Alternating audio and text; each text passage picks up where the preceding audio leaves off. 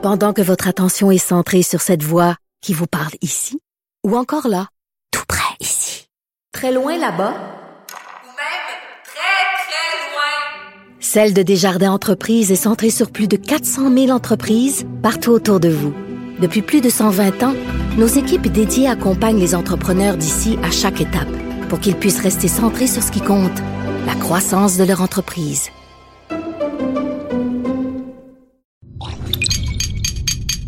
Cube Radio.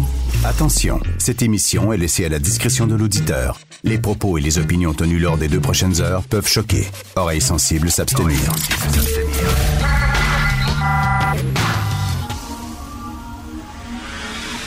Martino. Richard Martineau. Politiquement incorrect. Les protecteurs et protectrices de l'eau et de la terre sont appelés à bloquer le pouvoir colonial. Fort!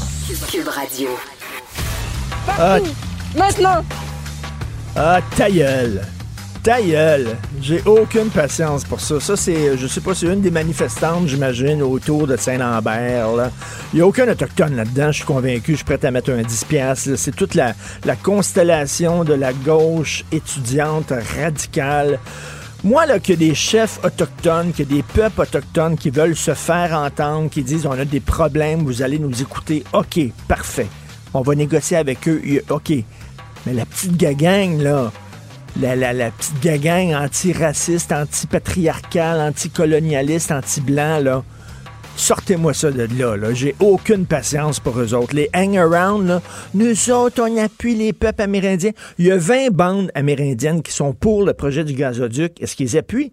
Les bandes amérindiennes, là en en toute liberté, en leur âme et conscience, ils ont signé, nous autres, on veut participer à ça. Hey, il y a de l'argent à faire, ça va nous donner un milliard de dollars, on est pauvres, on va pouvoir faire plein de choses avec ça.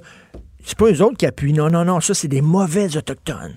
Ça, c'est des autochtones qui couchent avec l'homme blanc patriarcal capitaliste. C'est pas bon. Non, non, nous autres, on va prendre pour les autochtones qui sont contre. Ça, c'est des vrais autochtones. Ça, ils veulent rien savoir du développement capitaliste. Ils veulent pas s'enrichir, ils veulent rien savoir de l'homme blanc, puis on va aller les appuyer, nous autres. Et là, ils ont fait un message sur Facebook. Venez nous voir parce qu'on a une injonction, la police va débarquer. Puis là, t'as toute la constellation de masqués, de cagoules, de pseudo-Che Guevara, puis tout ça. Ils ont eu des cours de philo, on leur a dit c'est bon là, de, de, de manifester. Puis là, on n'a pas fini. On n'a pas fini. Pourquoi Saint-Lambert? Parce qu'il y a une voie ferrée. Ouais, il y a une ben, voie ferrée. puis Il y a des voies ferrées partout. Ouais, mais. c'est- Spectaculaire, on va avoir l'attention facilement. on va avoir attention, ça va faire chez le monde, je sais pas. Là. Ils, sont là, là. Puis il y a des cafés pas loin aussi de la, voie ferrée. Fait que tu peux aller chercher un café. Ouais, puis réchauffer. puis tout ça, de te réchauffer. Puis... C'est pas un territoire autochtone. Fait que, bon, pas- ils s'en foutent des Il n'y autochtones. a pas d'Autochtones, là. Ils s'en foutent. Ont- L'affaire, c'est que cette gang-là, pour une, une gang de jeunes, s'est rendu manifester, bloquer des ponts, bloquer des voies ferrées, c'est rendu un événement culturel.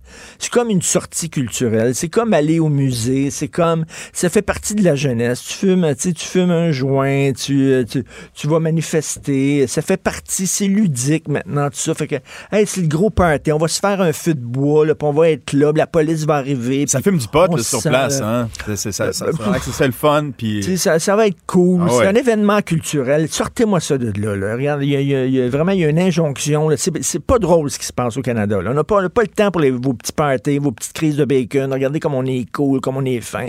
C'est comme Extinction Rebellion. Là. Ben oui, dans 10 ans, ces gens-là, là, dans, 10 dans 15 ans, ils vont avoir deux enfants, ils vont avoir un petit un bungalow quelque part, puis ils vont chialer dans leur char contre les jeunes qui bloquent les voies ferrées. OK, c'est correct? C'est ça là, qui, qui les attend. Là. Puis là, ils vont dire, on a-tu eu du fun quand on était jeunes? Faites chier tout le monde. On les débarque, eux autres, là, puis là, on va parler des vraies affaires, ce qui se passe dans l'Ouest. Ça, c'est vrai. Ça, c'est important. Même les vrais Autochtones, là, ils regardent les autres, ils doivent se dire, Regarde, une petite gang de tatas, une petite gang de niaiseux, là, tu sais, comme les hang-around. On est pro-autochtone, on est pour la mère Gaïa, la mère contre le... Quelqu'un le dit! Mais ça fait 23 ans que le Mais oui, gouvernement 23 ans! aurait pu négocier. T'as même pas de bonne 23 foi. ans! C'est quoi, qu'est-ce que C'est quoi à propos de moi, monsieur? Non, puis j'y soutiens, je comprends. Je soutiens toutes vos idées. David Skitt, Ouais. citoyen de Saint-Lambert. Ouais, était- ben, qu'est-ce que vous faites là? T'as même pas 23 ans. qu'est-ce- C'est quoi tes droits? Non, non, Qu'est-ce mais tu veux, là? Tu en comprends? plus, là, il a, il a parlé aux jeunes là-bas, puis il a dit, moi, là, je, je m'inquiète pour votre sécurité. C'est pas, pas le gars qui a débarqué en disant, gang de crottés, allez-vous-en, tout ça. Non, non. Il dit, oui, je suis d'accord avec ce que vous faites, tout ça, mais là, je m'inquiète pour votre sécurité. La police va débarquer, puis ça. Il leur a parlé de façon extrêmement respectueuse, mais là, il a dit, il y a des jobs en vue. Puis il veut dire, il y a des gens, là, bien, en fin de semaine, il va y avoir des denrées qui vont manquer là, sur, les, sur, les, sur les tablettes des grands supermarchés. C'est vraiment sérieux ce qui se passe.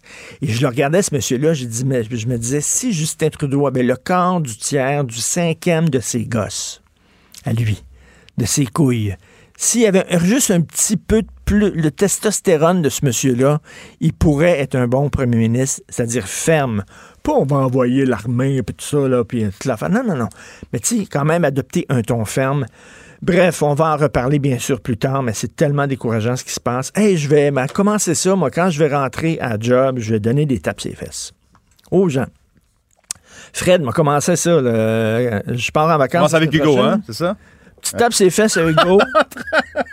Une petite tape ses fesses à Anaïs. Pouf. Salut toi, comment ça va? Hein? Allez, moi ça va? Alors, c'est euh, Éric Salvin euh, en témoignage. Il dit Oui, oui, ça m'arrive des fois de dire Hey, t'es-tu acheté des seins en fin de semaine? À une fille? Puis il dit des fois, elle dit, je dis euh, C'est quoi ces beaux pantalons-là? Ça te fait donc un beau petit cul.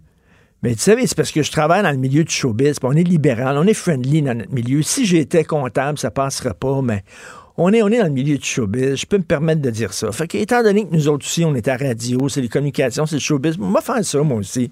Hey, t'as beau des beaux petits seins un matin, ça te fait bien beau, mais ça ton petit chandail serré. Hey, t'es-tu c'est haute? Wow! Hein, tu tapes ses fesses, ça te fait beau. m'a dit ça, Hugo. Hey, ton pantalon, ça te fait tellement beau petit cul, toi. Ouh là là là là là là!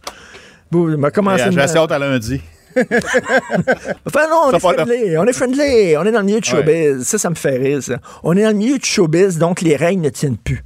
On peut dire n'importe quoi. On peut faire des commentaires sur les boules d'une fille, sur le cul d'un gars. Ben non, on est dans le showbiz. Il n'y a aucun problème. c'est comme si c'était un monde à part, parallèle, où on peut se dire des affaires qui n'ont pas de bon sens. Fait que euh, je vais commencer ça, là. Non, on est tellement friendly. Fred, je te regarde tantôt, je t'ai vu debout, Fred, tantôt, avec ton pantalon. C'est un, nouveau pantalon, ça, hein? Vous euh, prétendez que vous n'étiez pas à Radio-Canada. Il y a eu trois tests polygraphiques. Est-ce qu'on peut connaître les résultats? C'est ça, les résultats, on les a, là. Ouais. C'est- pas des, des mensonges, c'est la Mais vérité. non, Fred, Il change, change, change, Change de sujet, là. Change de sujet. Moi, je te parlais, là, de ton pantalon moulant. Je trouve que ça devait va super Un malaise, je sais pas bien. pourquoi, là. Oui. En tout cas, Éric Salvaire, c'est vraiment n'importe quoi. Et euh, je veux parler de... C'est un autobus Ah ouais. dans un habit de satin. Un beau matin, tout le monde dit... De beau, un beau te petit cul. Remontage remix. Hey, t'as donc des beaux seins. Tu payes ta place. On est en milieu de showbiz. C'est comme ça que ça va, ça. N'importe quoi. histoire. Donc, mais savez-vous quoi? J'ai- parlé, j'ai parlé à des gens qui suivent le procès, puis il va s'en sortir, Éric Salvaire, parce qu'il y a des contradictions dans le témoignage de sa présumée victime, et ça doit pas être facile de se faire contre-interroger comme ça dans un procès. Ça doit pas être facile. On va en parler un peu plus tard dans l'émission. Showbiz! Hey, salut, comment ça va? Salut, une petite tape ses fesses? Oh, ça te fait bien cette face-là? Et ce cul-là aussi? Ça me fait rire les gens qui disent ça. C'est un peu sur Matinev, là. Matinev, je fais pas un parallèle entre Éric Navarre et Matinev. Matinev, ce qu'il disait aussi, c'est hey, dans le milieu. Tu sais, on est dans le milieu des arts et de la littérature. On peut s'en permettre. C'est pas la même chose. Si j'étais comptable, effectivement, je pourrais pas me vanter de baiser des jeunes de 13 ans. Mais étant donné que je suis un écrivain, je le fais. J'écris des livres, je suis reçu dans tous les talk shows, il n'y a aucun problème. C'est drôle, ce deux poids, deux mesures-là. Effectivement, mettons le gars, il est plombier. Il est charpentier. Puis lui, il baise des jeunes. Il va, là, je sais pas, dans certains pays, là, en, Asie, euh, au Maghreb, puis il baise des jeunes, puis il, écrit un livre là-dessus. Le monde capoterait. Le monde capoterait dans son milieu. Voyons donc, ça passerait pas. Mais là, le gars, c'est Gabriel Martinel. C'est un écrivain, c'est un artiste. Ah, les artistes, tu sais comment ils sont. C'est un artiste. Fait que, ouais, ouais, je fais des, des, des remarques euh, lubriques. euh, ou j'ai des comportements bizarres, mais je suis un artiste. En pensant à ça, euh, euh, sur une note plus sérieuse, page 13, 5 ans pour un viol collectif. Il y a un gars qui a participé à un viol collectif. Le gars, il était porteur du VIH. Il savait qu'il était porteur du VIH. Il aurait pu contaminer sa victime. La jeune fille, elle avait 15 ans. OK? Elle avait 15 ans. Elle était victime d'un viol collectif. Le gars, il a eu 5 ans. Voulez-vous rire de moi? Savez-vous, c'est quoi un viol collectif? À quel point ça peut te marquer à vie? Et 5 ans, ça, ça veut dire qu'il sort au tiers de sa peine, s'il est correct? Quoi, il sort après 2 ans? Il va sur ça après 2 ans. C'est ça notre système de justice. Un viol collectif. Tu participes à un viol collectif, une gang sur une jeune fille de 15 ans qui a viol, 5 ans de prison. Je ne comprends pas notre système de justice. Dans, les, ordres de peine, je comprends pas. Puis pendant ce temps-là, je sais pas, hein, des gens comme Vincent Lacroix qui font euh, des vols économiques euh, où il n'y a pas vraiment, il a, pas de sang, il n'y a pas rien. C'est comme, bon, ils volent des économies mais c'est quand même pas un viol. Puis les autres, ils ont 10 ans, 13 ans de prison, puis tout ça. Lui, 5 ans de prison pour une affaire de viol collectif. Il me semble qu'on serait dû pour faire un reset sur notre système de justice et revoir un peu les sentences euh, selon la gravité des crimes commis. Selon moi, un crime contre la personne comme ça, c'est pas mal plus grave qu'un crime économique. Vous écoutez politiquement incorrect. Pendant que votre attention est centrée sur vos urgences du matin, vos réunions d'affaires du midi, votre retour à la maison ou votre emploi du soir, celle de Desjardins Entreprises est centrée sur plus de 400 000 entreprises à toute heure du jour. Grâce à notre connaissance des secteurs d'activité et à notre accompagnement spécialisé, nous aidons les entrepreneurs à relever chaque défi pour qu'ils puissent rester centrés sur ce qui compte, le développement de leur entreprise. Politiquement incorrect. Joignez-vous à la discussion. Appelez ou textez.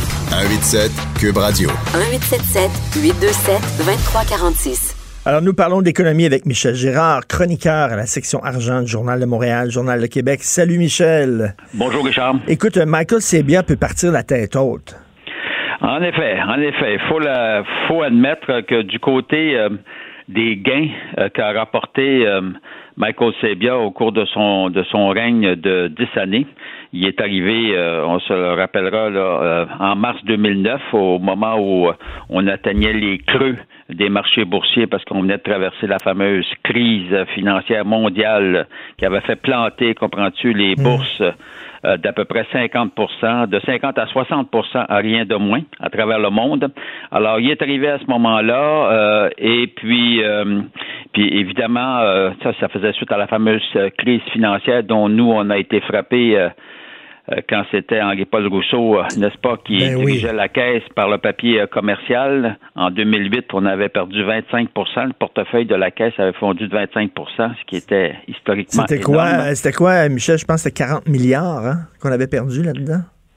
On avait perdu, euh, on avait, c'est-à-dire dans le papier commercial, ça s'élevait à peu près à 7, à 7, à 7 milliards de dollars, 6-7 milliards de dollars, mais il faut dire que l'ensemble des marchés à travers le monde, tu sais, quand la bourse tombe de 50 là, dis-toi qu'à travers le monde, tous les gestionnaires de portefeuille ont, ont, ont écopé aussi. Alors nous, on y a pas échappé, mais nous, en plus, on avait là, c'est la crise euh, du papier commercial parce que la Caisse était le principal investisseur au Canada, le leader au Canada dans le papier commercial. Oh bon, alors ouais, c'est ça. On a mangé une maudite claque. Euh, cela étant dit, euh, donc lui est arrivé, euh, Michael Sebia, en mars 2009, et puis, écoute, il a été, qu'il soit chanceux, il a été chanceux dans le sens, puis nous autres aussi en passant, là, parce que on a, un, il n'y a pas eu de récession dans les années 2010 aucune récession, ce qui est phénoménal et, historiquement, ça arrive jamais mm. euh, dans une décennie. Et deuxième facteur, c'est qu'on c'est le plus long. Il fait partie, lui, du plus long marché haussier euh, de tous les temps, parce que ça fait, on est dans notre onzième année de, de marché euh, haussier en bourse. Donc, mm. Alors, il a profité de tout ça. Alors, euh, puis finalement, ben, écoute, il nous laisse des gains euh, comme héritage, des gains de 191 milliards de dollars. Wow. Alors, c'est ça. Alors, euh, son rendement annualisé, annuel composé, si on veut, sur 10 ans, ça donne à peu près 9,2 qui est, qui est supérieur euh, bon, euh, aux indices même. Alors, c'est sûr que pendant cette période-là, tu peux connaître une ou deux années où ton rendement est légèrement inférieur euh, au rendement des, indices, mais regarde, on va lui pardonner. C'est notamment le cas en 2019, là, où la Caisse rapporte quand même 10,4 mais, mais les marchés étaient, étaient euphoriques là, en 2019. Or, c'est inférieur à l'indice, mais euh, comme dirait l'autre, so what? Écoute, euh, euh, Michel, je pense, que, je pense que je vais le prendre comme conseiller financier. Il va être à retraite, là. Y a-tu besoin de faire un petit contrat? remarque, tu sais, quand c'est arrivé, il, arrivait, lui, Michael Sebia, de, de, la présidence de, de BCE. Alors, il est parti très, très riche. Il était, écoute, il était tellement au-dessus financièrement de ses affaires qu'il s'était même pas fait payer lors de la première année. Ah, oui, ah boy, OK. Non, non, Michael Sebia, ça, en termes de salaire, on, écoute, euh, on peut pas dire qu'il a exagéré. Lui, euh, absolument pas. Alors, et euh, évidemment, tu on dit Michael Sebia, il faut quand même saluer le, travail de, de c'est pas juste lui, là, c'est toute son équipe de, gestion de, de, portefeuille. Alors, c'est tout à l'honneur des, des de l'équipe de ben, gestion de, portefeuille de, la Caisse qu'on se soit enrichi de 191 milliards de dollars. En tout cas, bref, euh, du côté rendement, on, ne peut pas rien lui, lui, lui reprocher en tant que Évidemment, tu peux toujours trouver des bébites, des placements qui ont mal été, mais ça, qu'est-ce que tu veux? Ça fait partie, ça fait partie du lot. C'est quoi, on reprochait aussi, Michel, je pense, peut-être un manque de transparence à Michael bien Non, ben là, c'est sûr que quand, quand, quand on décortique, évidemment, hmm. son règne, et puis euh, euh il y, a, y a eu, euh, il y, a, bien des bémols qu'on peut faire, notamment euh, le manque de transparence. Deuxièmement, on sait l'histoire de Otera, là, où il y a eu des, des responsables euh, de, de cette filiale-là immobilière de la Caisse de dépôt euh, qui était nettement en conflit d'intérêts. Il y a évidemment le, le périple de Rona. on sait que c'est quand même lui-même, mm-hmm. Michael Sebia, qui a donné le feu vert à la vente de Rona à Lose. Or, euh, on peut en aligner là, euh, des problèmes, dont moi, le, je reviens toujours là-dessus, le, contrat qui a été octroyé à Ashton pour les trains indiens du REM, bon, à ben mon avis, ça reste une, de ces grandes gaffes. Alors, euh, mais quand tu regardes le portrait global sur les 10 ans et surtout en termes de rendement, là, de, de ce côté-là, il est. Il a, fait la job. Il a fait plus que la job. Ah, il a fait plus que la job. Euh, il faut lui lever. En termes de rendement, il faut lui lever. Il, mérite, une bonne prime de départ, hein, quand même. Écoute, euh, Michel. Oui, mais même là, j'ai hâte de voir parce qu'on n'a pas, évidemment, les chiffres des primes de départ. Je me demande même s'il va en avoir une. Ah oui. Ah non, ben, ben, écoute, il est financièrement indépendant. Ben oui. Alors, euh, ça fait que je ne sais pas, je ne sais pas, là, je peux pas me prononcer. Euh, on, on saura euh, les dessous des primes de départ, je pense, dans un mois ou deux, là, vers la fin mars ou au début avril. tu veux nous parler d'Hydro-Québec, la vache à pièces? Ben oui, ben Hydro-Québec, évidemment, c'est notre traditionnel vache à pièces, c'est le moins que l'on puisse dire. Hydro vient de, hier, rapporter ses résultats de l'année 2019, bon, près de 3 milliards de bénéfices nets. C'est légèrement inférieur à la précédente année, mais il faut dire que l'année, l'année en 2018, il y avait eu un gain exceptionnel, là, parce qu'ils avaient vendu euh, une filiale. Alors, euh, donc, c'est, c'est une, en soi, une très bonne année. Et puis, quand Hydro-Québec connaît une bonne année, ben, il faut savoir que cela, n'est-ce pas, ça rentre dans les résultats du gouvernement du Québec, qui devrait lui aussi connaître une bonne année. On va voir les, résultats. Euh, écoute, c'est le budget le 10 mars. On va voir les, résultats du dernier exercice financier du gouvernement du Québec. Donc, en tout cas, bref, euh, Hydro-Québec contribue largement au succès, entre guillemets, euh, des finances du gouvernement du Québec. Puis, ça se limite pas seulement aux bénéfices nets. Hein. Il faut savoir que Hydro contribue, Hydro, là, directement, contribue à environ 4 milliards 200 millions par année dans les coffres du gouvernement parce que à cause des taxes puis des redevances qu'Hydro paye, en tout cas, c'est pour ça que je te dis, c'était vraiment une super vache à pièce. Et qui dit vache à pièce, euh, c'est grâce à nous, parce qu'évidemment, on paye notre électricité. Ben oui. C'est vrai que à travers le monde, ici, ça coûte pas cher l'électricité, mais écoute, à un moment donné, il faut bien qu'on profite de quelque chose. Puis on surchauffe en plus. On a l'habitude de surchauffer dans les appartements au Québec, on le sait, fait que ça, c'est bon pour Hydro-Québec, ça leur apporte de l'argent. Ah. Merci. Puis, puis fait plus, plus, la cassette marche, euh, la caisse marche euh, à Hydro-Québec. Merci beaucoup, Michel. Passe un bon week-end. On continue à te lire la section argent du Journal de Montréal, Journal de Québec. Merci. Et là, d'un côté, hein, Hydro-Québec disent surchauffez pas trop, puis euh, faites attention avec l'énergie, mais de l'autre côté, ils veulent que l'argent rentre quand même. Ils veulent pas qu'on change tant que ça.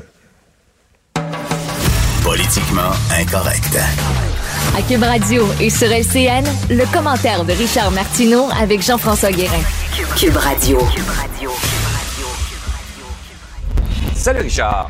Salut Jean-François. Écoute, on va bien sûr commencer par le chaos total au Canada. Quel chaos. Dans l'Ouest, on nous avait promis peut-être euh, une, une, éclaircie en disant, écoutez, la GRC va se retirer, finalement, retirer ses bureaux euh, de, la, de la réserve de Wet'suwet'en, puis ça va, ça va aller bien. Vous allez voir, ben non, finalement, c'est un détail, ça, parce que ce qu'ils veulent, entre autres, ils veulent un tout nouveau tracé pour le gazoduc. Ils veulent pas que le gazoduc passe sur leur territoire et ça, là-dessus, ils sont inflexibles. Ils veulent rien savoir.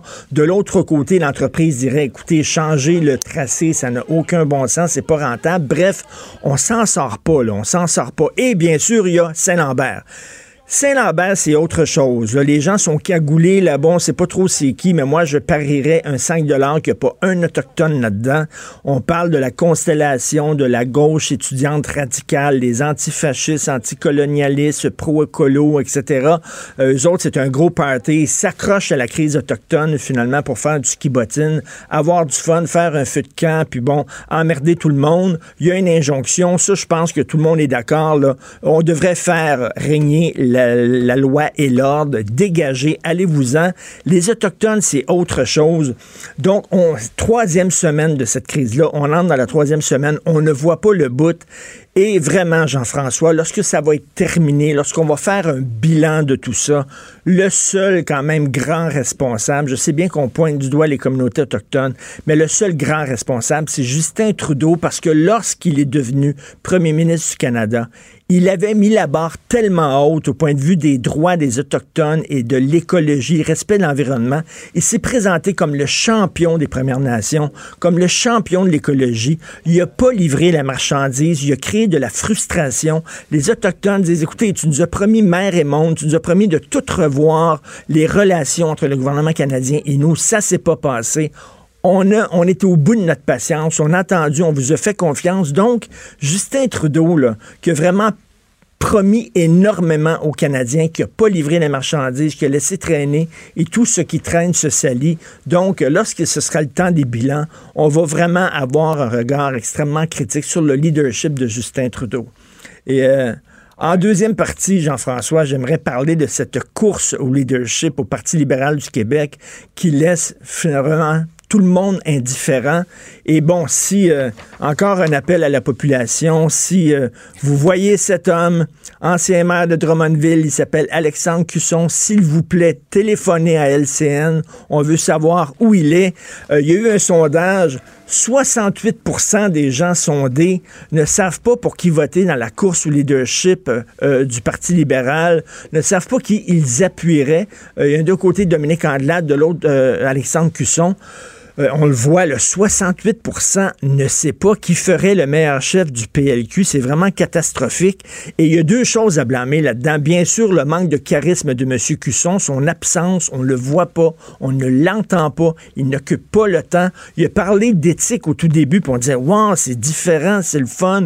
Enfin, le Parti libéral parle d'éthique, ça va être intéressant, mais là, on ne l'entend plus. Il est missing in action. Mais je crois que le Parti libéral du Québec récolte ce qu'il a semé, c'est-à-dire qu'il s'est peinturé dans un coin. Le Parti libéral du Québec a totalement scié les ponts, coupé les ponts avec la majorité francophone en tournant le dos à la loi 21, en ne s'intéressant pas à la langue française, en, ne touchant pas à tout ce qui touche euh, le cœur des Québécois, tout le dossier qu'on pourrait dire identitaire, culturel. C'est devenu un très gros parti égalité, le parti des anglophones, le parti des allophones. Et là, ben, il en paie le prix, c'est-à-dire que les gens regardent la course au Parti libéral, ne se sentent pas concernés, s'en foutent un peu. Et là, on s'en va vers un couronnement de Mme Anglade si M. Cusson n'est pas retrouvé au plus sacrant et s'il ne revient pas devant la caméra pour nous dire c'est quoi sa vision du Québec, c'est quoi sa vision du Parti libéral tout cas, ça ne déclenche pas les passions, c'est le moins qu'on puisse dire. C'est le moins qu'on puisse dire. Bon week-end tout le monde. Ouais, ouais, ouais, on retient ton appel euh, à retrouver M. Cusson. Salut, salut. L'art est dans la manière. Non, c'est pas de la comédie. C'est politiquement incorrect avec Martineau. Hey, c'est-tu l'histoire du, euh, du- de la fille qui voulait rentrer dans un syndicat? Elle est rentrée dans le syndicat, mais elle pouvait plus sortir. C'est facile de rentrer dans un syndicat, mais quand tu veux plus être affilié à un syndicat, sortir de là, c'est pas facile. C'est ce que vivent euh, plusieurs 35 employés de deux garderies à Marieville, en Montérégie, qui se sont syndiqués il y a à peu près deux ans. Et là, ils sont pas contents de leur syndicat. Ils veulent s'en sortir et ils n'y arrivent pas. Nous allons parler à Cynthia Dupont, qui est éducatrice spécialisée à la garderie L'Angelus et porte-parole de ce groupe d'employés. Bonjour, Madame Dupont. Bonjour, M. Martineau. Alors, racontez-nous, là, vos relations avec le syndicat. Il y a deux ans et demi, vous avez été approché par des représentants des TUAC, T-U-A-C. Oui, effectivement. Euh, en 2017, euh, euh, la majorité des filles ont signé leur carte.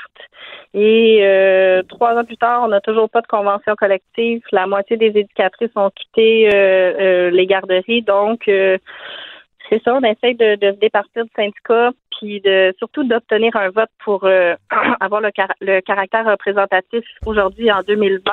Puis on y arrive pas du tout. Mais là, quand vous avez signé votre carte pour faire partie du syndicat, est-ce que vous aviez de la pression? Est-ce que vous étiez, c'est vraiment, là, vous étiez libre? C'est un choix volontaire? Euh, en fait, oui, parce qu'on s'est fait dire que tant qu'on n'a pas un fusil sur la tente, c'est pas de la pression, c'est pas de l'intimidation à signer. Donc, appelez ça comme vous voulez. Euh, on a eu la pression de l'acharnement de la part du TUAC pour faire signer les, euh, les cartes. Ils nous ont promis la lune. Donc, c'est pour ça que, en fait, la majorité des éducatrices ont signé, à mon avis. Mais qu'est-ce que vous dites, euh, une forme de pression? Ça, ça, ça, ça ressemblait à quoi, cette pression-là? Euh, parfois, ils sont venus à deux, trois fois dans la fin de semaine pour euh, reparler, pour être certains. Euh, ils venaient des fois tard le soir. Euh, parfois, ils dérangeaient les gens en plein, en pleine souper de famille. Donc, il y a des gens qui étaient peut-être pressés puis qui signaient juste pour dire, ben regarde, allez-vous-en là, c'est pas vraiment le moment. OK, il était poché, mettons, là, on peut dire. Là. Oui. OK, là, vous dites que sur 35 employés, le syndicat n'a pas livré la marchandise. Qu'est-ce que vous voulez, euh, que vous voulez dire par là qu'ils n'ont pas livré la marchandise?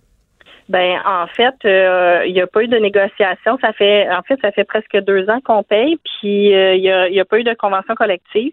Et la veille qu'on voulait déposer la demande de révocation, parce qu'après un an, on a le droit de demander la, la demande de révocation s'il n'y a pas signature d'une convention collective.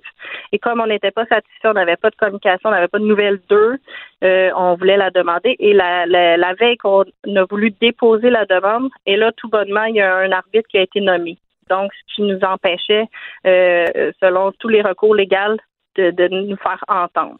OK, donc, eux autres, une fois que euh, vous avez signé, une fois que, bon, euh, après ça, vous payez votre cotisation syndicale, vous avez l'impression que tout ce qui intéressait le syndicat, c'est d'avoir votre argent, it, that's all. Ça ressemble pas mal à ça, oui, effectivement. C'est ce qu'on a l'impression, en tout cas, de, de notre côté, d'être prisonnière un peu. Puis de en fait, tout ce qu'ils veulent, c'est notre argent euh, sans vraiment travailler pour nous. Et là, sur les 35 employés, vous dites au moins 29 ne veulent plus du syndicat. Oui, exactement. Euh, vous n'avez pas de convention collective parce que les demandes du syndicat ont été déraisonnables et qu'ils ne comprenaient pas la réalité des garderies non subventionnées. Donc, vous êtes représenté par un syndicat hyper militant qui vous écoute pas, qui ne comprend pas la réalité de votre job et qui arrive avec des demandes au patron complètement folles. Euh, oui, parce que en fait, nous, on est on est satisfait de nos conditions de travail parce que quand on vient travailler dans une garderie privée, on sait qu'on n'aura pas l'échelle salariale de, de les de les CPE. Et euh, en fait, c'est un peu ça qu'ils demandaient dans le dépôt de la convention collective. Ils, ils nous faisaient croire qu'on était pour avoir le même salaire qu'en CPE, mais c'est impossible. Donc, c'est ça. OK, mais vous avez fait une erreur quand même, ceux qui ont signé, parce que si vous dites que vous êtes euh, contente de vos conditions de travail, mais pourquoi vous avez signé pour, pour euh, vous affilier avec un, un syndicat? C'est difficile à croire, mais il y a trois ans, il y avait beaucoup de jeunes éducatrices qui qui connaissaient pas qu'est-ce que c'est un syndicat. Puis la façon qu'ils nous ont pris, ils nous ont pris une fin de semaine, on n'a jamais pu en parler. C'était jamais venu sur le sujet euh, entre employés comme quoi que nos conditions allaient pas bien, puis qu'on voulait faire on voulait faire affaire avec un syndicat. Donc euh, euh, le fait de vendre le rêve pour 2 dollars, signer la carte, puis d'avoir, je pense que c'est ça qui est arrivé. Fait que oui, on assume pleinement le fait que je pense qu'on a été naïve il y a trois ans, sauf que quand on a réussi à se parler le lundi matin, puis qu'on s'est rendu compte dans quoi on était embarqué, puis qu'on a ceux qui n'ont pas signé puis qui ont fait comprendre aux autres qui ont signé dans quoi on s'est embarqué, là, c'est là qu'ils ont changé leur fusil d'épaule, mais il était déjà trop tard parce que un coup de signe, c'est fait. Il y a quelque chose, c'est ça, il y a quelque chose de mal fait dans notre système, c'est que la Charte des droits, là, qui est la, la loi par-dessus la loi, la Charte des droits du Canada reconnaît aux gens le droit de s'associer, c'est-à-dire le droit de former euh, un organisme, le droit de former un syndicat, mais c'est ça, c'est le, c'est vraiment le, problème. C'est la Charte canadienne des droits ne reconnaît pas le droit de ne pas s'associer. C'est-à-dire que si vous voulez sortir d'un syndicat, soudainement, euh, vous êtes, votre droit n'est pas reconnu par la Charte des droits. Et ça, j'ai fait une recherche à un moment donné là-dessus, puis ça m'a vraiment étonné. Je ne savais pas ça. On a le droit d'association, mais pas le droit de non-association. Donc, vous, vous voulez sortir du syndicat, et là, vous vous trouvez qu'il n'y a comme pas de porte de sortie. Là. Ben, en fait, à la base, qu'on a demandé au TUAC, parce qu'on a essayé de les appeler pour leur faire comprendre, on a demandé tout simplement un vote. On voulait eh voir, vu que trois, euh, avant trois ans, il y avait des filles qui étaient parties durant ces trois années-là. On voulait juste un vote. C'est tout ce qu'on a demandé au TUAC qui nous a été refusé à cause qu'ils ont dit que là, euh, à cause de la demande d'arbitrage, que ça allait aller en cours, puis que là, c'était plus dans le ressort, que c'est l'arbitre qui déciderait de, de notre convention collective, puis que nous, on n'a plus notre mot à dire. Ben, c'est incroyable. C'est-à-dire que quand vous voulez joindre les rangs d'un syndicat, il y a un vote, puis là, votre mot est important, puis votre vote est important. Mais là, quand vous dites, on peut-tu faire un vote pour sortir, là, ils disent non, non, non. Ils verrouillent toutes les portes, euh, puis là, vous pouvez pas sortir de là. Non, exactement. Même à la cour, en fait, on a des, on a, j'ai fait une plainte à la 47 au code du travail pour mauvaise représentation. Je suis toujours en attente d'une date. là, on, a, on, va être reçu euh, la semaine prochaine pour euh, le 26 février pour notre demande de révocation. Probablement que le juge va simplement dire ben vous avez une demande d'arbitrage, fait qu'on peut pas on peut pas vous écouter non plus. On est chanceuse. Il y a l'arbitre aussi qui a, bien voulu nous entendre au mois de mars, fait qu'on va pouvoir parler à l'arbitre s'il nous laisse la chance évidemment de, de pour qu'il puisse comprendre dans quoi on est coincé, que nous on n'en veut pas. Et ça s'est rarement vu. On, l'entend souvent dans les avocats, dans les juges, comme quoi c'est notre cause. Euh, c'est rare que les employés veulent se dissocier des, des porte-paroles, en fait, qui est le TUAC. Ben oui, mais s'ils sont pas bons, c'est vous autres, là, vous, avez fait affaire avec eux, vous avez signé la carte parce qu'ils vous promettaient mère et monde et tout ça, mais s'ils livrent pas la marchandise, il me semble que vous avez tout à fait le droit démocratique de dire, ben là, vous n'avez pas livré la marchandise, ça nous tente pas pantoute, là, on veut sortir, on veut prendre nos billes et sacrer notre camp. Mhm, oui. Ben, ça serait simple comme ça, mais malheureusement, c'est pas comme ça selon la loi. Et là, euh, c'est quoi, c'est, quoi la, qu'est-ce qui reste là, comme, euh, comme recours pour vous? Ben, faut espérer que le juge va être euh, ouvert un peu à notre cause puis d'essayer de comprendre qu'est-ce que nous on vit pas mal la seule chose. Puis dans le fond, c'est pour ça qu'on on est dans les médias parce que notre rôle premier, c'est de s'occuper des enfants, nous. C'est moi, mon rôle, là, c'est pas de vous parler en ce moment euh, à la radio pour faire connaître notre cause. Là. On essaie vraiment. Et le TUAC, c'est quoi? C'est quel genre de syndicat? Est-ce que c'est un gros syndicat? Il représente qui habituellement? dans l'alimentation. Est surtout euh, dans peut-être dans les épiceries ou des, des, trucs comme ça, les grosses chaînes. Là. Je crois qu'ils sont, nouveaux dans le marché des garderies. Ah, c'est ça. Ils sont nouveaux dans le marché des garderies, puis ils comprennent pas comment ça fonctionne vraiment, là. Je crois que non, parce que je pense qu'ils comprennent même pas c'est quoi notre poste non plus. On s'est fait appeler des préposés euh, par le, notre euh, représentant syndical. Fait que c'est un petit peu insultant. OK. Ben. D'un côté, d'un bar, effectivement, vous l'avouez vous-même, vous avez peut-être été naïve d'entrer dans ce syndicat-là, mais ça n'empêche pas que vous avez le droit d'en sortir si à un moment donné, vous vous rendez compte que ça n'a pas de bon sens. Il me semble que si on joint une organisation, on aurait le droit de sortir de cette organisation-là aussi. Tu as le droit de sortir d'un mauvais mariage. Je sais pas pourquoi tu n'aurais pas le droit de sortir d'une mauvaise association avec un organisme ou un syndicat. Exactement. Tout ce qu'on demande, c'est vraiment un vote. Ben oui. 50% plus 1. Puis, euh, Exactement. puis là, vous le gagnerez, là, là, ce vote-là, de sortir, parce que la majorité euh, des gens qui avaient signé sont tannés de ce syndicat-là. Exactement. Oui, puis ils sont même plus à la garderie ici. C'est vraiment, c'est vraiment absurde et surréaliste. Je vous souhaite bonne chance, en tout cas, dans votre, dans votre combat, Madame Cynthia Dupont. Donnez-nous des nouvelles de ça. Cynthia Dupont, éducatrice spécialisée à la garderie L'Angelus et porte-parole des employés. Merci beaucoup.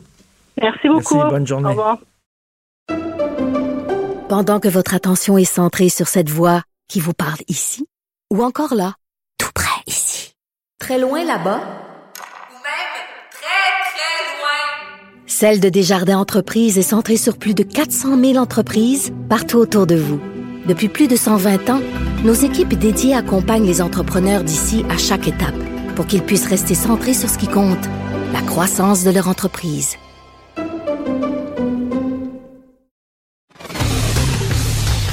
Martineau, franchement, même avec les cheveux gris, il reste un animateur très coloré. Politiquement incorrect.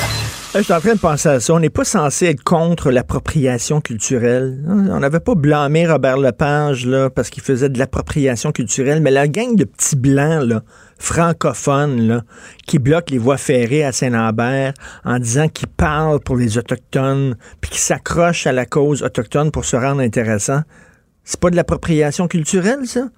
Il semble que oui. En tout cas, on va en parler, là, entre autres, avec Steve Fortin, chroniqueur, blogueur au Journal de Montréal, Journal de Québec. Salut, Steve. Hey, salut, comment ça va? Ça va bien. Écoute, il y a deux affaires là, qui se passent. Là. Il y a premièrement les peuples autochtones qui veulent se faire entendre, puis je pense qu'effectivement, il faut les écouter, il faut parler. Il y a quelque chose qui est de pas correct dans nos relations avec les peuples autochtones. Mais on s'entend-tu que Saint-Lambert, c'est un autre dossier, là? Oui, mais je pense qu'il y a, euh, moi là-dedans, il y a quelque chose qui, euh, qui vient me chercher, c'est le fait que euh, tout à coup, on, on parle de, on parle de ça, puis euh, au départ, on, on va s'entendre qu'il y avait, il y avait quelque chose qui, qui relevait plus d'un, d'un- d'une crise régionale, là, tu sais, qui, qui se passait en Colombie-Britannique par rapport Ben oui. à un dossier de, de, de Léoduc. Puis là, ce qui est en train de, de, de, de percoler de tout ça, c'est que euh, tout à coup, euh, la- la- la- le dossier autochtone est devenu beaucoup plus large, beaucoup plus, je dirais même un, peu là consensuel dans la façon où il, y a, il y a plusieurs personnes, dont effectivement des, des, des gens qui sont chez nous au Québec, euh, tu, diras des blancs, mais moi je dirais tout simplement des citoyens qui, à un moment donné, se sont dit, ben savez-vous quoi, euh, il n'y a pas juste ça. Il n'y a pas juste le fait que euh, des nations autochtones ou une partie de, de- des nations autochtones, parce que c'est, il faut pas non plus dire que c'est un groupe homogène. Comme dans n'importe quel autre groupe dans la société canadienne ou québécoise, il y a des gens qui sont pour, il y a des gens qui sont contre. Mais il, y a y a, y a une chose, par exemple, je pense que qu'on doit retenir de tout ça, c'est que par rapport ou, ou en tout cas euh, euh, en découle de cette question-là le, le fait qu'il y a bien des gens qui se disent ben savez-vous quoi?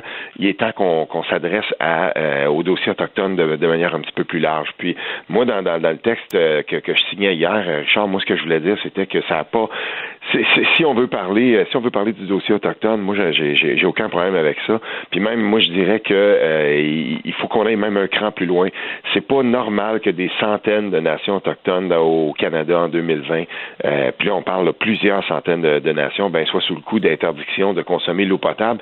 Tu sais, euh, je citais par exemple une, une chercheuse du Canada anglais qui disait, ben, euh, dans, dans bien des nations autochtones au Canada, une, une- une jeune fille de 16 ans peut avoir vécu dans, dans, dans, dans, dans son milieu de vie sans jamais avoir eu accès à de l'eau potable. là. 16 ans, tu sais. On n'est plus là dans, dans, dans, dans quelque chose Mais- qui relève de l'anecdote. On est dans quelque chose qui me dit que, euh, oui, il y a quelque chose qui se passe en Colombie-Britannique, puis il y a des gens qui disent les Wet'suwet'en, faut les, la, la, la- cette nation-là qui bloque là, le, le, le, le, coast, le, pipeline Coastlink. Faut les, moi, je, moi, je trouve qu'il faut les appuyer là-dedans. C'est logique de le faire, mais moi, je dis, il faut aller un petit peu plus loin, puis il faut regarder le dossier autochtone en général, puis dire, ben, euh, c'est c'est symptomatique de quelque chose de plus grand. OK, c'est ça, je suis d'accord avec toi, mais avant d'embarquer là-dedans, là, tu trouves pas qu'on est en train de, tout le pays au complet, de faire les frais d'une bataille interne entre les chefs héréditaires et le conseil de bande. Ils s'entendent pas. Puis là, on dirait que les chefs héréditaires, là, ils ont voulu en passer une petite vite au conseil de bande, puis en disant, leur donner Euh, un chien de leur chienne, puis en, en bloquant le projet qu'eux autres avaient accepté. Puis là, on fait les frais de tout ça, de leur chicane à eux autres. Là. Ben, en tout cas, il y, a une chose, moi, j'ai que, j'ai remarqué, j'ai beaucoup aimé le texte de, la photojournaliste Amber Bracken dans le dans le Maclean's, l'espèce de l'actualité, euh, euh, au Canada anglais, le magazine. Puis, euh, ce qu'elle disait, elle, elle va c'est sa spécialité en fait, les relations autochtones. Elle est allée beaucoup et plusieurs fois dans, s'intégrer, si on veut, dans dans le, le, dans le giron de, la nation Wet'suwet'en. Ce qu'elle disait, c'était que des, des, des chefs des deux côtés, là, que ce soit les chefs héréditaires ou que ce soit des, des chefs de conseil de bande, ce que ce qu'on leur a dit là, à plusieurs reprises, c'était que peu importe la, la position qu'ils prenaient, euh, le projet était pour aller de l'avant de toute façon. Donc, aussi bien être, euh, être si, si, on veut, le on-board, aussi bien embarquer dans le projet parce que on pourra en retirer des bénéfices. Mais, tu sais, moi, c'est cette, cette espèce de relation-là, un peu colonialiste. Là. Euh, le, le, le, on, on, le sait, là, à quel point les, les, pétrolières sont fortes au Québec, sont capables de faire, euh, du lobbying. Oui, mais quand reste c'est qu'il n'y avait pas un gun sur la tête. Là. Regarde, là, ils l'ont appuyé, le projet, le conseil de bande. Le conseil de bande, il est élu démocratiquement. Veut dire, il représente bien plus les citoyens là que les chefs héréditaires qui se pensent le pouvoir par les liens du sang. Tu sais, veut dire, tu serais le premier, tu serais le premier à critiquer la monarchie, un système monarchique. Mais c'est ça, là. Les, dire, les, chefs héréditaires, c'est un système monarchique chez les autochtones. Oh boy. Écoute, mais je te dirais ceci, en tout cas, c'est que de, ma, compréhension de la chose, c'est qu'il y a cinq euh, chefs de conseil de bande là-dedans. Et à côté, il y a aussi, donc, si on veut, l'espèce de caution morale des chefs héréditaires. Et, ce, qu'on, ce, ce, que moi j'ai compris, c'était que effectivement, des chefs de bande avaient cautionné le fait que euh, il fallait se servir des retombées de ça pour sortir les gens de la pauvreté dans leur communauté. Mais il y avait aussi, on a aussi demandé l'avis des, des, euh, des chefs héréditaires pour ce qui est de la, la protection du territoire ancestral. Puis, tu sais, chez, nous, là, on a différents, euh, on, a différents euh, niveaux, si on veut, de gouvernance, puis on accepte ça. Mais c'est la même chose avec les, avec les gens de, si on veut, de, la nation Wet'suwet'en. Tu sais, on a souvent parlé, ben, en tout cas, ça existe chez nous. Euh, il y a, y a, des, des, espèces de façons un peu plus ancestrales de décider les choses. On appelle ça, par exemple, le potlac. Là. Pendant que votre attention est centrée sur vos urgences du matin, vos réunions d'affaires du midi, votre retour à la maison ou votre emploi du soir, celle de Desjardins Entreprises est centrée sur plus de 400 000 entreprises à toute heure du jour.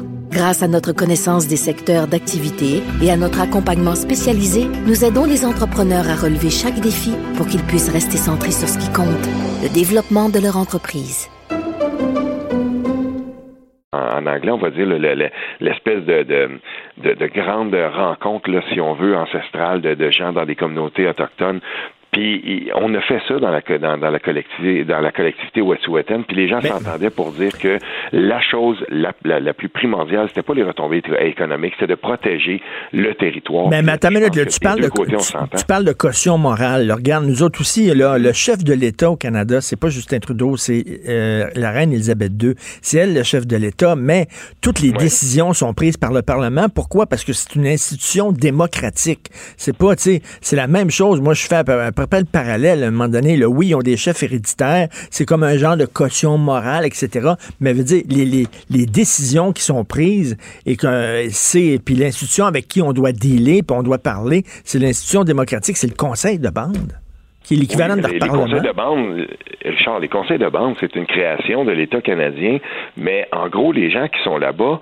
euh, ont aussi gardé une certaine façon de se gouverner qui euh, prend en compte, et, et moi je suis content de ça, l'avis des gens qui sont là depuis le plus longtemps.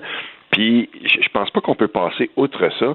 Je pense pas qu'on peut mettre ça de côté puis dire ben on ne va on ne va on ne va considérer que l'avis du euh, de, de, cette création là qu'on avait fait qui était une institution qui sert bien l'État canadien puis euh, tu sais, moi là-dessus, j'ai tendance à, à, vouloir me dire, attendons, là, prenons, prenons un pas de recul. Je, je trouve que euh, l'intervention de, de, de Yves-François Blanchette là-dessus, euh, du Bloc québécois, quand il disait, écoutez, là, on est capable là, de prendre un pas de côté puis de dire euh, on va arrêter la, la construction du, euh, du, du, du, pipeline là-bas, puis on, on, va dire bon ben ok, on va s'asseoir, on va négocier. On va essayer de comprendre pourquoi les gens là-bas se disent ben. OK, mais la, euh, mais la condition principale, la condition principale pour que ce soit négocié, si tu lèves les barricades, sinon il n'y a aucune discussion, aucune négociation. Parce que là, il y a des gens qui perdent leur job. Là. Il va y avoir des manques de denrées bientôt. C'est des centaines de millions de dollars qui sont en jeu au point de vue de l'économie. Il ne faut pas non plus euh, se fermer les yeux là-dessus. Là. Faut pas se fermer les yeux, mais quand c'était le temps, par exemple, d'agir sur la, la, la, condition des Premières Nations, Ah. puis quand là-bas les gens n'ont pas accès au, au, au, euh, au plus fondamental, ben on n'a pas Ben, arrêté l'économie pour ça. Steve, Puis là, Steve- là, là-dessus, moi, on s'entendra pas, Richard, parce que moi, je vais, je vais dire bien franchement, et oui, c'est vrai qu'il faut arrêter le, le, le, le blocus. Puis moi, je veux bien qu'on dise, euh, on va demander aux gens de lever le blocus, mais parfait. Mais si on veut le faire, il faut aussi un geste de bonne volonté de l'autre côté. Puis c'est pas en arrêtant le, le, le- c'est pas en prenant pas de côté puis dire aux gens, mais attendez là, euh, on, on va, on va dire aux, aux gens de la GRC de, de, de reculer un peu. On va arrêter cette, euh, ce, ce, ce projet-là pendant quelques pendant quelques semaines, puis on va s'asseoir puis on va essayer de trouver un compromis. Il me semble que c'est, Ben, là-dessus, là-dessus, Steve, là-dedans. sur une affaire, Steve, on va s'entendre, OK? Sur une affaire, c'est que le principal responsable, selon moi, c'est Justin Trudeau qui a mis les attentes trop hautes. Il s'est présenté comme le champion des droits autochtones. Il s'est présenté comme monsieur environnement. Les gens avaient des grosses attentes. Et là, ils sont d'autant plus frustrés qu'ils tombent de haut. Et ce gars-là, il a rien fait alors qu'il a dit, je suis là pour vous, je suis votre homme, on va revoir les, nos relations avec les Autochtones, on va revoir notre façon de faire avec le, le- le pétrole, puis finalement, il a absolument pas livré la marchandise parce que il a parlé des deux côtés de la bouche, et là, on se rend compte Mhm. que ce gars-là, il jasait, puis il voulait rien faire, et là, je pense qu'on s'entend là-dessus que c'est lui le principal responsable de la crise actuelle. Oui, mais oui, oui. En effet, là-dessus, euh, là-dessus, ça c'est un fait. Puis euh, on se souviendra qu'en 2015 et surtout en 2018, tous les chefs de parti disaient on va régler la crise de l'eau potable euh, chez les nations autochtones. Puis euh, là-bas, par exemple, quand quand on regarde la situation, puis quand on, on regarde la situation de façon objective, ça n'a jamais été réglé. Puis c'est une chose de dire on va on va amener par exemple on va on va construire un puits puis on va on va rendre l'eau potable euh, disponible à une collectivité mais si on leur donne pas les moyens, si on leur donne pas non plus l'expertise pour être capable de gérer ça, si on fait un puits puis on dit ben, ben voici c'est ça c'est fait puis on vous a donné les sous mais qu'il n'y a pas d'opérateur, qu'il n'y a pas de formation, qu'il n'y a rien, puis même dans certains cas on dit ah ben savez-vous, l'interdiction, là, ça fait pas plusieurs années, ça fait juste quelques mois, fait que on la considère pas. Mais en fait, là, sur 633 nations autochtones, t'en as plus de 500 qui ont des interdictions euh, dans les réserves d'interdiction de, boire l'eau potable. On n'est plus dans une situation anec- anecdotique. On est dans un dans un dans une dynamique où Non, à un moment on- donné, il fallait que le bouchon saute, puis le bouchon a sauté. Bon, on s'entend, bon, on s'entend, on aussi, effectivement, que c'est- comme un genre de tiers-monde au sein du Canada, là. Ah oui. Puis, je veux dire, On n'accepterait pas ça, Richard, si c'était n'importe quoi, si c'était n'importe où ailleurs, on Oui. n'accepterait pas ça. Mais là, ça se passe là. Mais le bouchon aurait sauté à un moment donné ou un autre pareil. Puis moi, c'est là que j'embarque avec ces gens-là. Je me dis, mais savez-vous quoi? On va vous en bâtir un pipeline, mais il va y avoir de l'eau potable dedans, puis on va au moins régler ça. Puis à un moment donné, peut-être que si on commence à traiter ces gens-là avec un peu plus de dignité, ils vont être un peu plus réceptifs à ce qu'on va leur demander. Ah, qu'on va leur ben demander. là, on s'entend. Là, là, là-dessus, tout à fait. là-dessus, tout à fait, on s'entend fort bien là-dessus parce que, regarde, là, c'est bien beau employer la manière forte, là, comme le vu les conservateurs, ça réglera rien. Le problème va être là. Puis après ça, ça va être un autre endroit où ça va sauter. Tu sais, c'est comme un, un autre endroit où le, le- le tuyau va fuir, là. Ça, ça réglera pas le problème. Il faut aller en amont puis le régler à la base. Puis à la base, c'est les relations entre le gouvernement canadien, les Canadiens puis les Premières Nations. Si on règle pas ça, ça va péter tout le temps. Non, puis non seulement ça, et, et- et là, moi, j'entends des fois des, euh, des, des, des- j'ai entendu quelques politiciens, des, des citoyens aussi, des gens de, de la communauté des affaires qui disaient, ben, ok, ça va faire, on rentre dans le tas où, euh, bon, là, je, je, je caricature, mais on va y aller, on brise ça, puis il faut que l'économie passe et tout ça, mais ça, ça peut plus fonctionner ça. Puis je pense qu'il va y avoir un avant puis un après Wet'suwet'en de cette, euh, de cette façon-là, parce qu'il y a de plus en plus de, de, de citoyens canadiens qui disent, ben, ok, attends, attention, là, on peut pas euh, régler ça de cette façon-là. Mais ça, ça veut-tu dire là, que c'est fini les gros projets là, de pétrole, de gaz, etc. c'est, terminé. On ne pourra plus euh, en mettre un sur pied sans qu'il n'y ait pas des écolos puis des Premières Nations qui bloquent tout. À un moment donné, il y a aussi le développement économique du, pays. Là. Ben, moi, je pense que ces projets-là, premièrement, du point de vue de, de l'environnement, il y a déjà une incohérence par rapport à ça. C'est que on, dirait que la façon dont on organise les, projets pétroliers euh, au, Canada, c'est que l'Office national de l'énergie, c'est devenu comme une espèce de façon de promouvoir les, projets pétroliers. Ils disent jamais non. Hein. Ils n'ont jamais dit non à un projet, ces gens-là. Ou en tout cas, moi, je ne l'ai pas vu si c'est déjà arrivé. Puis, quand c'est le temps de, considérer la façon dont les, on va passer ce, ce projet-là, ben, il y a un peu de rubber stamping là-dedans. C'est que, bon, ben, OK, euh, ça va passer dans une réserve. On va s'assurer d'aller voir. On va militer auprès des gens qui sont le plus susceptibles d'accepter le projet à l'intérieur des réserves. On va même financer ceux qui sont pour, puis on va s'assurer que ceux qui sont contre dans les réserves eh, soient, soient mis de côté. C'est comme ça que ça fonctionne encore. Puis moi, moi, rendu là, je me dis, ben, si on veut, si on veut J'espère qu'on ne va pas continuer à entrevoir l'économie canadienne de cette façon-là. Il faut, il faut voir la, façon il faut voir la, chose de façon tout à fait différente. C'est que si on veut construire un pipeline, ben premièrement, il faut commencer par euh, avoir une espèce de, de, de caution des, des, des, gens où ça va passer. Ça n'a pas hmm. passé Énergie Est au Québec parce qu'il y avait y a jamais eu cette espèce de, de, de consensus social au Québec, de consensus. On a dit non, on veut pas que ça passe parce que les risques sont beaucoup trop grands. Puis en plus, les, les bénéfices économiques, ça n'a jamais été prouvé que c'était. Oui, les pétrolières ils veulent acheminer leur, leur pétrole pour aller jusqu'à chez Irving, mettons, dans, dans les maritimes, mais on va pas le laisser passer au Québec quand les retombées ils sont presque nuls pour nous.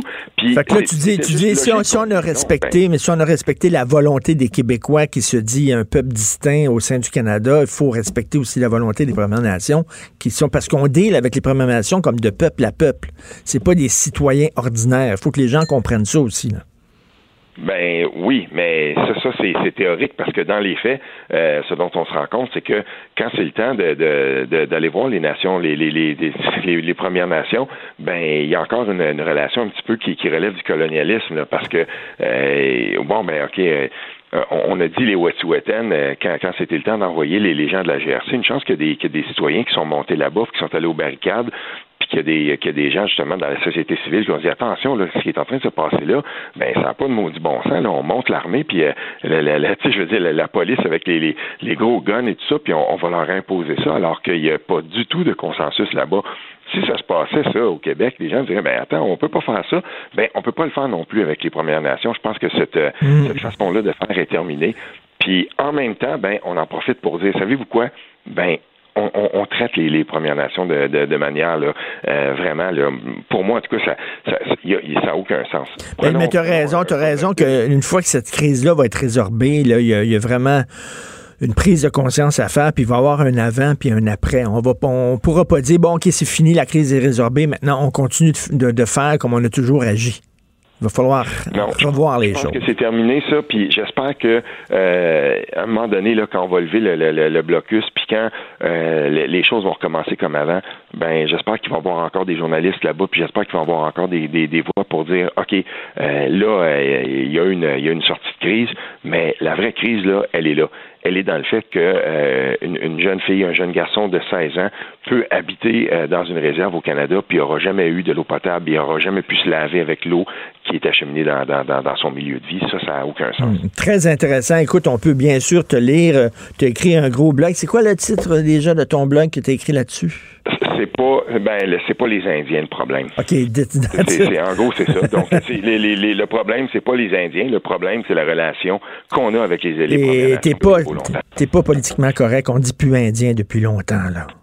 Mais je l'ai entendu, moi, puis j'ai vu des gens, là, je me disais, mais ça n'a pas de bon sens qu'on dise encore ça. Et tu, tu l'as vu, hein, tu sais, les gens ont cité un texte euh, dans le, je crois que c'était dans Libération, un journal français. Oui, oui, oui. On était quasiment rendu à dire les peaux rouges. Je veux dire, là, on était dans la caricature la plus outrancière. Non, non, on disait les, les, guerriers Mohawks. Écoute, là, c'est juste, on disait pas qu'ils faisaient ah oui, là, on, aurait cru qu'on était dans, dans, une espèce de, de, bande dessinée de Tintin quand on était au Congo. Je me disais, ça n'a aucun bon sens. Ça n'a aucun bon sens. C'est tout le temps drôle quand les Français euh, parlent euh, de ça. Merci beaucoup, Steve ah Fortin. Passe un bon week-end. Oui, Salut. Ça parle début de semaine. Salut. Pendant que votre attention est centrée sur vos urgences du matin, vos réunions d'affaires du midi, votre retour à la maison ou votre emploi du soir, celle de Desjardins Entreprises est centrée sur plus de 400 000 entreprises à toute heure du jour.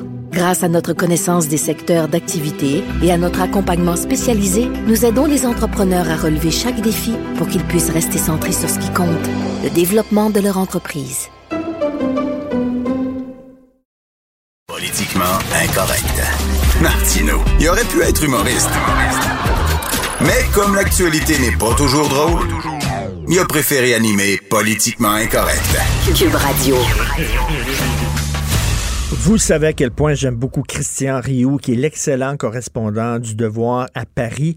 Je trouve qu'il est à lui tout seul une bonne raison pour acheter euh, ce journal-là, que je trouve toujours beaucoup trop à gauche, beaucoup trop euh, politiquement correct, mais Christian Rioux, justement, est une voix unique dans ce journal-là.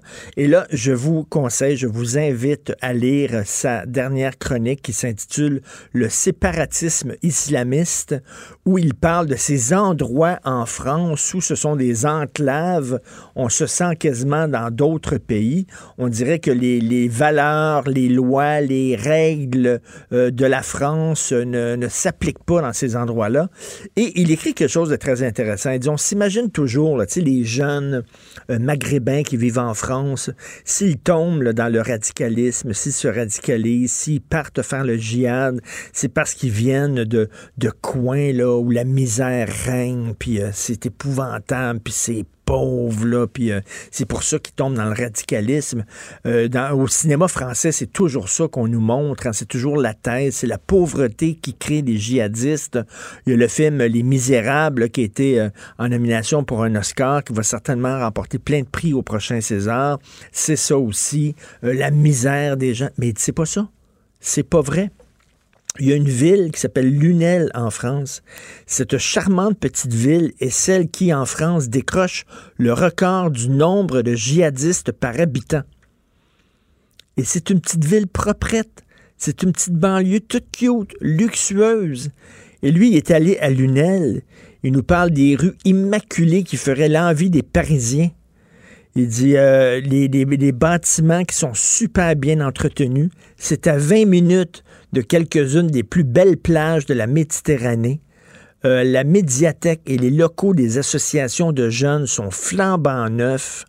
Il y a une mosquée là-bas qui est resplendissante, qui a été construite en 2010 au coût d'un million d'euros et qui accueille entre 800 et 1000 fidèles chaque semaine. Il dit c'est une petite ville tout à fait charmante qui a de la grosseur de Bécomo. Et selon plusieurs recherches, il est faux de dire que les jeunes qui se radicalisent proviennent de milieux euh, euh, misérables et pauvres. C'est faux, c'est un mythe, c'est une légende. Ils se radicalisent parce qu'ils sont dans des endroits où euh, l'idéologie salafiste, islamiste règne.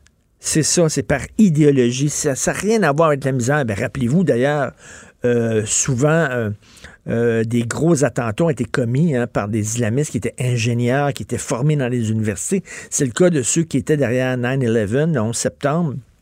C'était tous des gens avec beaucoup d'éducation, une très bonne formation. C'était pas des pauvres. C'était des gens de la classe moyenne et même de la classe moyenne supérieure. Donc, il parle de Lunel, puis il dit, écoutez, il y a des endroits en France où c'est vraiment, là, ce sont des, des enclaves et qui n'ont plus rien à faire avec la France. Euh, depuis quelques années, il y a des enquêtes fouillées et dit qu'ils le disent euh, qu'il y, a des endroits comme ça en France et, donc il faut lire absolument ce, texte-là. Et il dit que là Macron commence à se réveiller un peu, puis en disant là euh, il va falloir faire quelque chose, il va falloir faire en sorte que on écoute, qu'on sache ce qui se dit dans certaines mosquées. Parce que s'il y a des imams qui sont radicaux et qui prêchent des valeurs qui sont à l'encontre des valeurs républicaines, ben, il va falloir les sortir de là, leur montrer la porte. Il a d'ailleurs, euh, Macron a décidé d'interdire les imams et les professeurs d'arabe qui sont détachés par l'Algérie, le Maroc ou la Turquie. Euh, déjà, il commence à allumer en disant, écoutez, ça n'a aucun maudit bon sens. Donc, euh, et je rappelle qu'ici, le fameux imam de la mosquée de Brossard qui avait dit en ondes, puis on l'a pu l'entendre, c'est pas imaginé. Il le dit que les femmes adultères doivent être lapidées, etc. Et que les gays vivent dans l'immoralité puis qu'il est contre le mariage gay. Il continue, lui, d'être en chair. Il est encore là, là puis il parle peut-être à des centaines de personnes toutes les semaines. Puis il y a des gens qui viennent d'autres pays qui, qui arrivent ici. Euh, eux autres vont à la mosquée parce que c'est une façon de, tu sais, de, de- c'est leur communauté. Ils arrivent ici, ils connaissent personne, etc. Le- le- L'endroit où ils s'accrochent, l'endroit où ils rencontrent des gens, ben, c'est la mosquée du coin. Ils vont là, puis ils ont, ils ont un imam comme ça qui leur dit, ben voici les valeurs que je prêche et tout ça. Ces gens-là, comment vous voulez après ça qu'on les intègre? Il y a des questions à se poser. Je dis pas qu'au Québec, c'est aussi pire qu'en France, on est rendu à ce, sentiment d'urgence-là, mais il faut pas non plus se mettre la tête dans le sol. Et euh, il y, a, vraiment euh, des problèmes. Donc, lisez le séparatisme islamiste de Christian Rio euh, dans Le Devoir. On lui parlera, bien sûr, à un moment donné, lorsque je reviendrai de vacances, parce que la semaine prochaine, je serai en vacances, mais j'aimerais bien qu'il nous parle de Lunel. Quel petit nom! Un beau petit nom. Ça a l'air tout. La petite ville de Lunel. Et finalement, ils ont le record de djihadistes par nombre d'habitants. Il dit, il, dit euh, oui, il y a de la pauvreté. Oui, il y a du chômage, mais c'est pas c'est pas énorme C'est pas vraiment un fief euh, de pauvreté et de misère. Donc tout ça, c'est un peu un mythe et une légende. Vous écoutez politiquement correct. Pendant que votre attention est centrée sur vos urgences du matin, vos réunions d'affaires du midi, votre retour à la maison ou votre emploi du soir, celle de Desjardins Entreprises est centrée sur plus de 400 000 entreprises à toute heure du jour. Grâce à notre connaissance des secteurs d'activité et à notre accompagnement spécialisé, nous aidons les entrepreneurs à relever chaque défi pour qu'ils puissent rester centrés sur ce qui compte, le développement de leur entreprise. Martino. Un Martino par jour éloigne le médecin pour toujours. Vous écoutez Politiquement incorrect. Thérapie de couple. Pourquoi est-ce que tu ne le fais pas maintenant? Thérapie de couple. OK, j'ai dit tantôt en terminant, vous écoutez politiquement correct. Je suis tout mêlé un matin parce qu'il n'y avait pas d'eau chaude chez nous. Il y avait de la pas, fièvre? il y avait pas d'eau chaude. Toi non plus, tu n'as pas pu, pu prendre ta douche ce matin. On a été obligé de faire un François Lambert. Non, je ne l'ai pas fait, moi. Je me suis dit, j'attendais, j'attendais, je mettais ma main, puis là, l'eau, l'eau venait pas chaude, l'eau venait pas chaude. Puis là, j'ai dit, je fais-tu comme François, puis prendre une, une douche à l'eau froide? Je dis, oh non, ça me tente pas, j'ai pas ce courage-là, ça me tente pas. T'es-tu essayé? Oui, ça, c'est. Ça, c'est François. Ah ouais. Lui, il Ah. tous les matins. Ah! Non, mais je t'aurais réveillé, premièrement. Parce que moi, je me lève plus tôt que toi. Le matin, je t'aurais Ouais. réveillé. Si t'avais crié Et toi, t'avais douche. pas, Non, il n'y a toujours pas d'eau chaude. pas d'eau chaude. Donc, Mais, euh, euh, donc, on pue, euh, c'est- on pue. Ben là, excuse-moi, non. Moi, j'ai passé la petite débarbouillette. Tu t'es lavé à la mitaine? Ben là, franchement, Richard. Une petite douche française avec euh, du parfum. Oui, c'est Chanel numéro 5. C'est ça. Tu prends du push-push de douche. Chanel numéro 5, t'en mets partout, puis ça s'appelle une douche française. Bon. Donc, ouais, on va parler du procès Salvaire. Rien qu'une affaire. Salvaire, je sais pas si tu as, lu, euh, t'as lu le texte parce que je riais de ça en début d'émission. Ouais. Il dit, ben oui, des fois, ça m'arrive de dire, hey, un beau petit cul, puis, euh, hey, euh, tu t'es- t'es acheté des seins en fin de semaine, puis tout ça, mais il dit, Il dit que c'est dans le milieu que c'est comme ça qu'on fait. c'est ça, je suis dans le milieu. Fait que moi, j'ai dit à tout le monde ici, j'ai dit à Hugo, euh, Hugo Veilleux, j'ai dit, quand je vais rentrer maintenant le matin, je vais donner une petite tape sur les fesses. Pouf! Puis je vais dire à Fred, était beau un beau petit cul? J'ai dit ça. Non, mais c'est parce que lui dit que c'était comme ça à l'époque et que c'est un milieu très libéral. C'est drôle, on a tous les deux euh, vraiment mis l'accent sur la, la- la même, la même phrase dans son, dans son témoignage. C'est que lui, il semble dire que c'était tout à fait, que dans le milieu, c'est tout à fait accepté. Mais en même temps, rappelle-toi, quand Stéphane Roy est venu manger à la maison pour Devine qui vient souper, on a fait jouer d'ailleurs euh, l'extrait, et il racontait qu'à un moment donné, il était dans un studio de, de montage ou une salle de tournage et tout ça, puis que euh, Éric Salvaille, qu'il connaissait pas, est arrivé devant lui puis a dit ah c'est Stéphane Roy de Télé-Québec puis il a sorti sa bisoune puis il a mis sa bisoune sur sa jambe. tu sais puis puis puis oui on peut l'écouter? Moi, j'ai connu Eric de pro, Les de valeurs- près selon à tes l'époque de Sucré Salé. Moi, il m'est arrivé une histoire avec euh, Eric Salvaille, OK? On est en montage euh, Sucré Salé. Moi, je suis en montage dans une pièce. Lui, il est en montage dans une autre pièce. Lui, il est arrivé, euh, c'était dans ma pièce. Puis je venais d'arriver de, des 400 coups de Télé-Québec. Puis là, il a sorti sa queue, puis il l'a collé sur ma cuisse, tu sais. Puis il a dit euh, Ah, Stéphane Roy de Télé-Québec, il est là. hein? Puis là, il- puis moi, je suis parti à rire parce que dans le domaine de l'humour, puis des bizarroïdes, puis de la- du mime, on faisait des niaiseries de même tout le temps. Écoute, écoute, Stéphane, Stéphane, je te Attends, je, je, je donc, je suis parti à rire. Il a ri avec moi, il a levé, puis il est parti. Fait que j'ai jamais. C'est quand les histoires sont sorties, j'ai fait.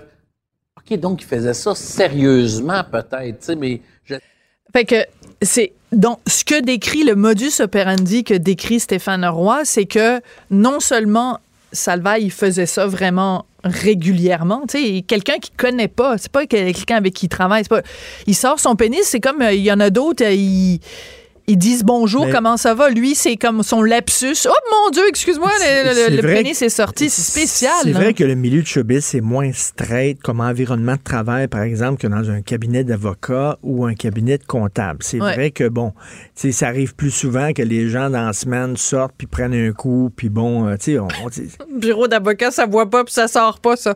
Voyons, Richard. Non, non, mais tu le sais ce que je veux dire. Non. Les gens ont des vies un peu plus bohèmes, entre guillemets, dans le milieu des artistes puis de la communication. Extraverti. C'est moins straight. Ah ouais, extroverti. Oui. C'est plus, je pense que c'est plus ça. C'est plus le comportement de dire, tu sais, les, les, les gens sont, sont exubérants, puis les gens sont, euh, tu sais, puis je m'excuse, dans le milieu en particulier de l'humour, puis je pense que c'est un peu à ça que Stéphane Roy fait, référence, dans le milieu de l'humour, les gens passent leur temps à se faire des mauvais coups ou à se, à se provoquer, puis à, s'envoyer des vacheries en voyant, en essayant de voir comment l'autre va réagir.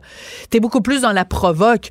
Donc, est-ce que Éric Salvaille, quand il sort son pénis devant Stéphane Roy, il est dans la provoque ou il est dans...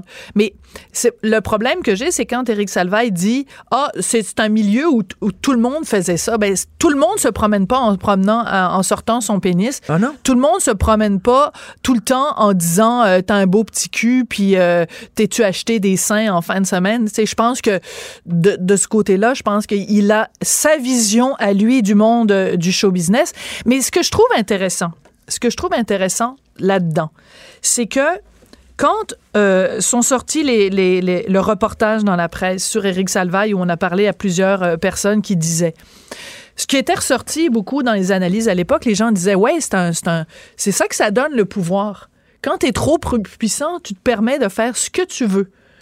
Puis tu sais, il se comportait comme ça avec euh, les, les gens qui travaillaient pour lui, puis les gens qui travaillaient pour lui ou qui le travaillaient dans le milieu fermaient sa gueule parce que tu sais, t'es Eric Salvaille, puis c'est un producteur, puis il produit plein, plein, plein, plein, plein de choses.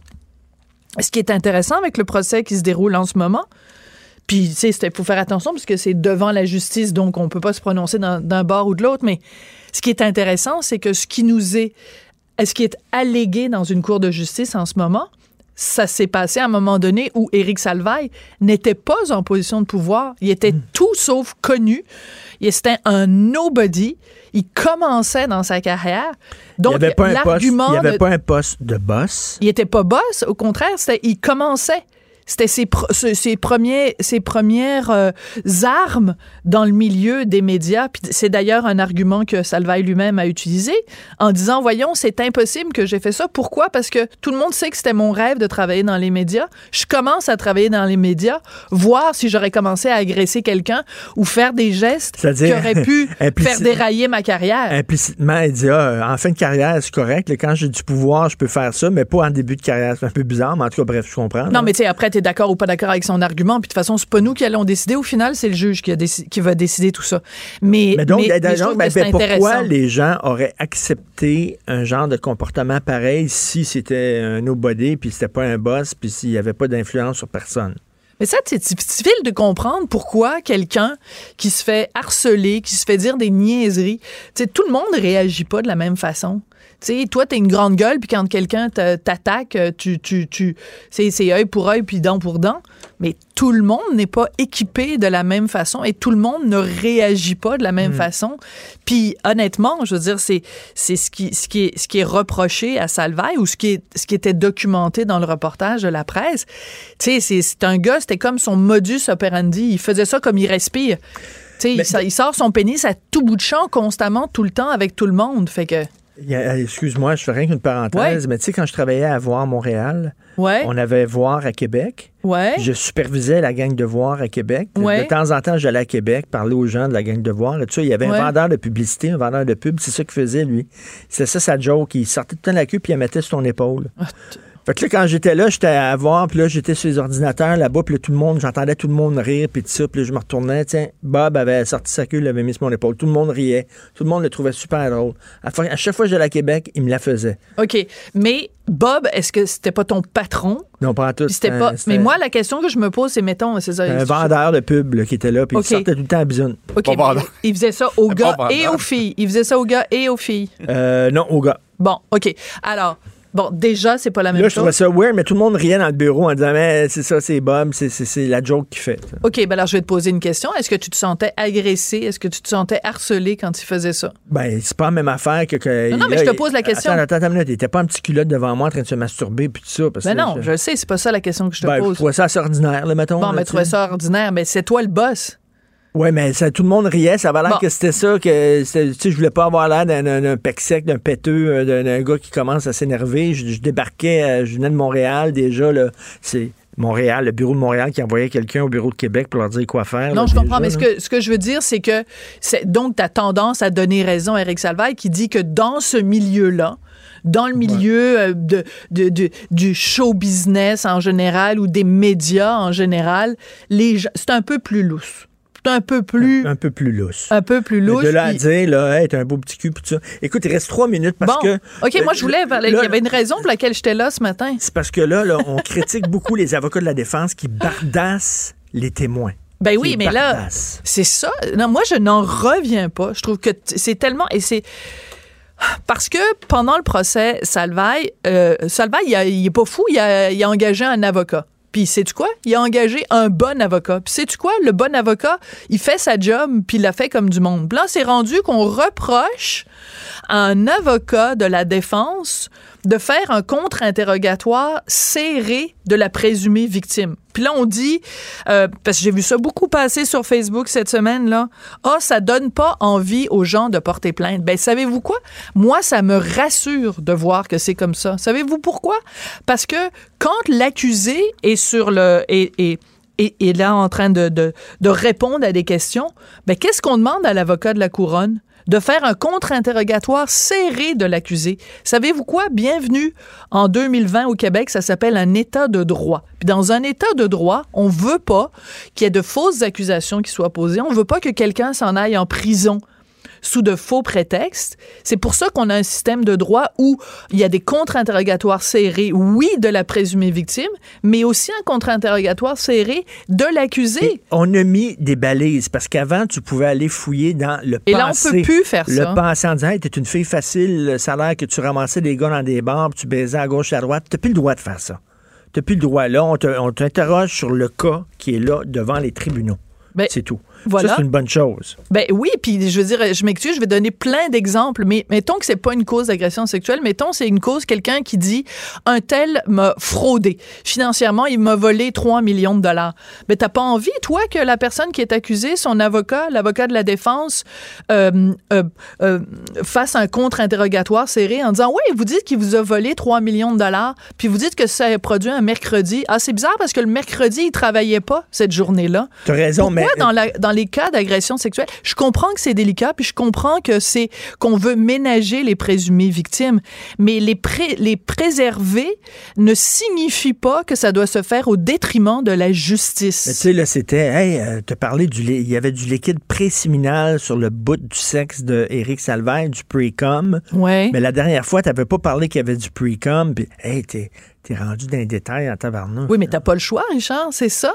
Oui. T'as pas le choix. C'est comme si tu dis, je me suis fait frapper par une auto qui était rouge, puis qu'une fois rendu en cours, tu dis, je me fais frapper par une auto qui était mais- noire. Ben, c'est normal que l'avocat de la défense va dire, ben, il y a une contradiction Mais dans mettons, votre mais témoignage. mettons, mettons là, que tu étais vraiment, tu été victime d'agression sexuelle, toi. Oui. Est-ce que tu y penserais à deux fois avant d'aller dans les tribunaux parce que tu te ferais brasser en tabarnouche par l'avocat de la défense, même s'il fait sa job c'est correct, reste que c'est quand même pas facile. Déjà Tout de, procès est déjà, difficile. déjà de raconter ça, de revivre ça, mais en plus de te faire brasser, de te faire faire face à tes contradictions. Ben, je vais dire, moi, je Pas vais évident. revenir, c'est toujours le même exemple, je vais revenir avec l'affaire Gomeshi. On a reproché à l'avocate de la défense, donc l'avocate de Jan Gomeshi, d'avoir placé les trois plaignantes devant leurs contradictions. Puis qu'est-ce qu'on a réussi à démontrer? Grâce à l'excellent travail de Marie Hennel? On a démontré que les trois plaignantes avaient omis des informations à leur avocat, aux policiers et aux juges, qu'elles avaient menti et qu'elles avaient euh, euh, euh, tordu la vérité. Donc, moi, c'est sûr que c'est plate parce que moi, je pense que Gomeshi, c'est certainement pas un enfant de cœur. Mais ce que Marie-Hélène a réussi à démontrer, c'est que ces femmes-là avaient menti et qu'elles avaient donné des fausses informations. Fait que, est-ce que, c'est le genre de système de justice qu'on veut ou Je que sais bien, mais est-ce que si Gomeshi s'était retrouvé en prison, ça aurait été dégueulasse. Mais est-ce que ça se peut que des filles et des gars qui, effectivement, ont été victimes d'agressions sexuelles, puis ils disent c'est tellement difficile que je porterai pas plainte parce que ça me tente pas de, de, de passer là, un, un mauvais quart d'heure dans le box? Ben, si tu n'as rien à te reprocher, si tu n'as rien à te reprocher et que tu n'as pas. je vais te donner un exemple, OK, j'espère qu'on a un petit peu de temps. L'affaire Weinstein. En ce moment, les jurés sont en train de délibérer, puis ils retournent au juge en disant on a besoin de compléments d'information, puis on a besoin de revoir des trucs, OK. Il y a deux plaignantes dans l'affaire Weinstein, OK? Il y a une des plaignantes, à un moment donné, euh, elle, euh, on a réussi à démontrer, parce que l'avocate de Harvey Weinstein, là, euh, Donna Rotuno, c'est un méchant pitbull. C'est comme l'avocate de, de- la défense de- d'Éric Éric Salvaille. C'est vraiment un des, des bons avocats. À un moment donné, elle a pendant des années, elle a dit à son entourage, à son chum, à sa mère, à ses amis et même à sa voyante, à quel point Weinstein, elle l'adorait, à quel point la seule personne qui la comprenait, c'était Weinstein. Et elle a dit, There's nothing but good about this guy. Là, elle porte plainte contre Weinstein en disant ce gars-là m'a agressé, il m'a violé. Fait que là, l'avocate dit ben c'est bizarre parce que pendant des années vous avez dit ça à votre mère, votre femme. Puis là, elle dit ah ben je leur mentais. Ben attends deux secondes là.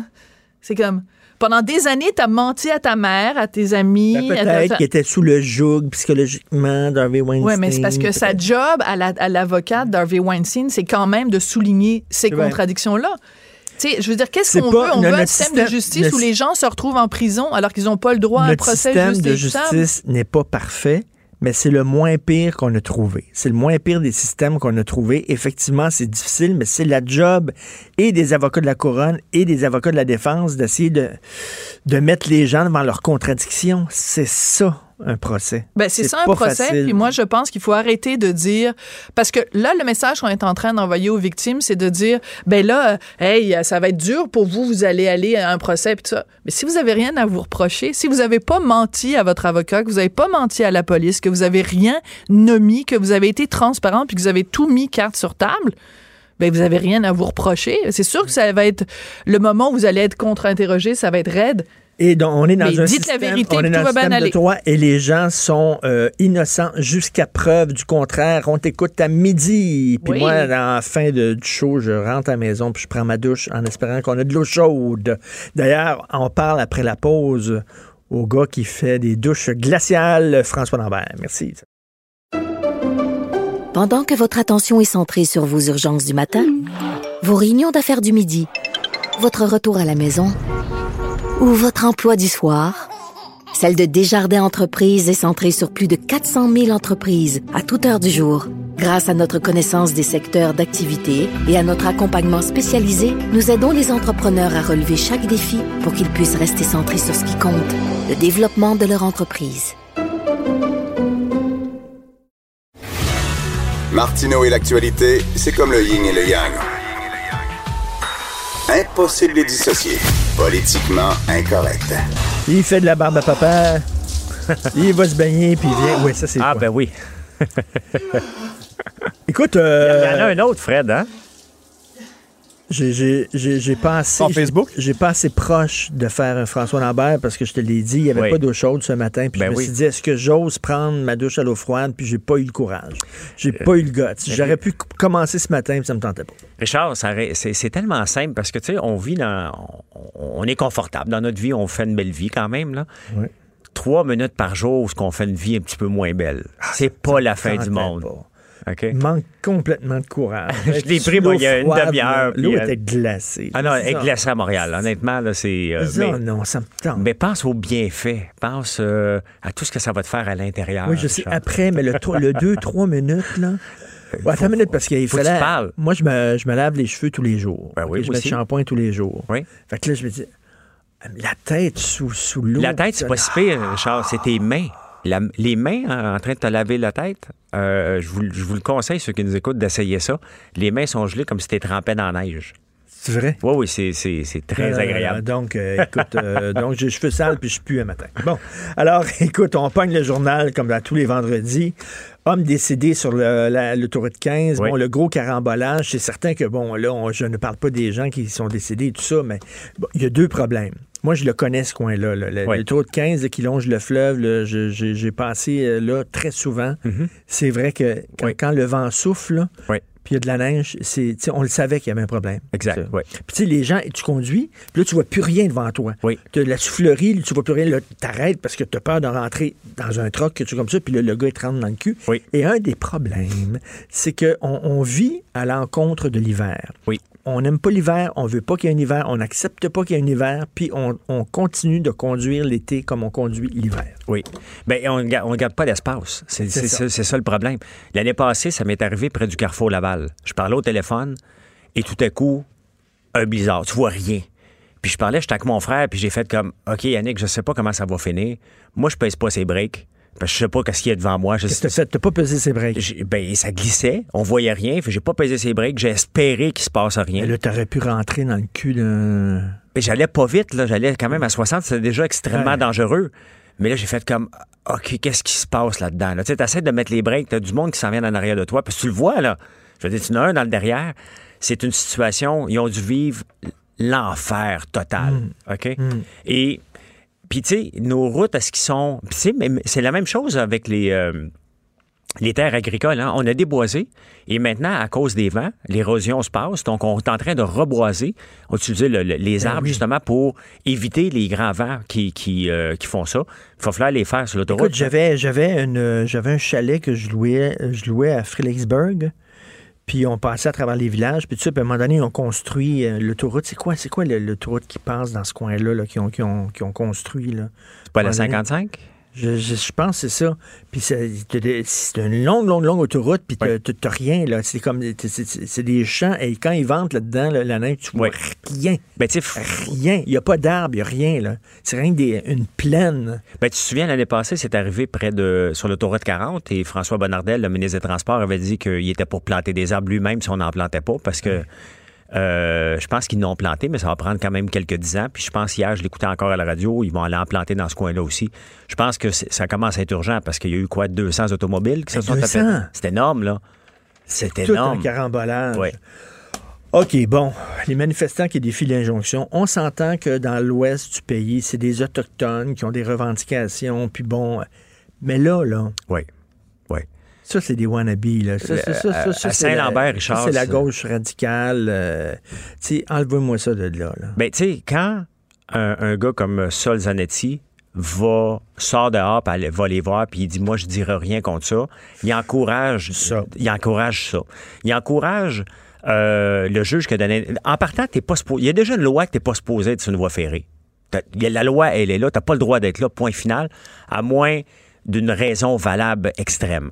Donc, déjà là, la loi devrait être appliquée. Ils l'appliquent pas, ils vont voir un juge. Un juge ordonne qu'ils s'enlèvent de là. Le huissier va leur donner les papiers.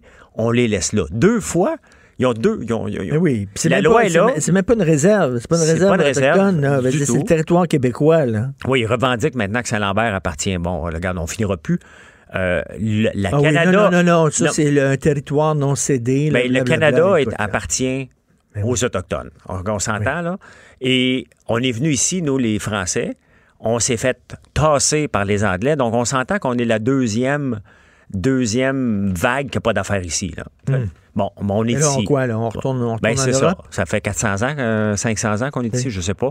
Mais on est ici maintenant. Mais ça, Richard, moi, ça, ça m'énerve. Parce que là, tout l'économie, il y a des gens qui perdent leur emploi, puis on fait rien. On a peur de quoi? Non, mais ça, c'est- le début, parce que, tu sais, pour euh, ce que j'appelle la constellation de la gauche étudiante radicale, Oui. les antifas, les antiracistes, blablabla. Là, après, eux autres, c'est un, party. Ben oui. Manifester, c'est un événement culturel. C'est Oui. un party. C'est comme aller voir un show. Oui. On va aller manifester, c'est le fun. D'ailleurs, il y a une toune euh, des cowboys fringants, la manifestation, puis c'est Ben ludique. C'est tout un gros party, c'est ça. Fait qu'il va en avoir plein, là, des comme ça. là. Mais il va en avoir plein. Puis le plus beau, c'est qu'ils se poussent pendant la nuit. Pendant qu'il en reste 3-4 hurluberlus qui restent là. Et euh, ce matin, ben, ils sont, il était peut-être euh, 35, 25, 35. Donc, ils reviennent le jour. Ils viennent triper. Les autres, ils sont pas à l'école, ils n'ont rien à faire. Puis euh, ils s'habillent autour d'un feu, puis ils trippent. Là.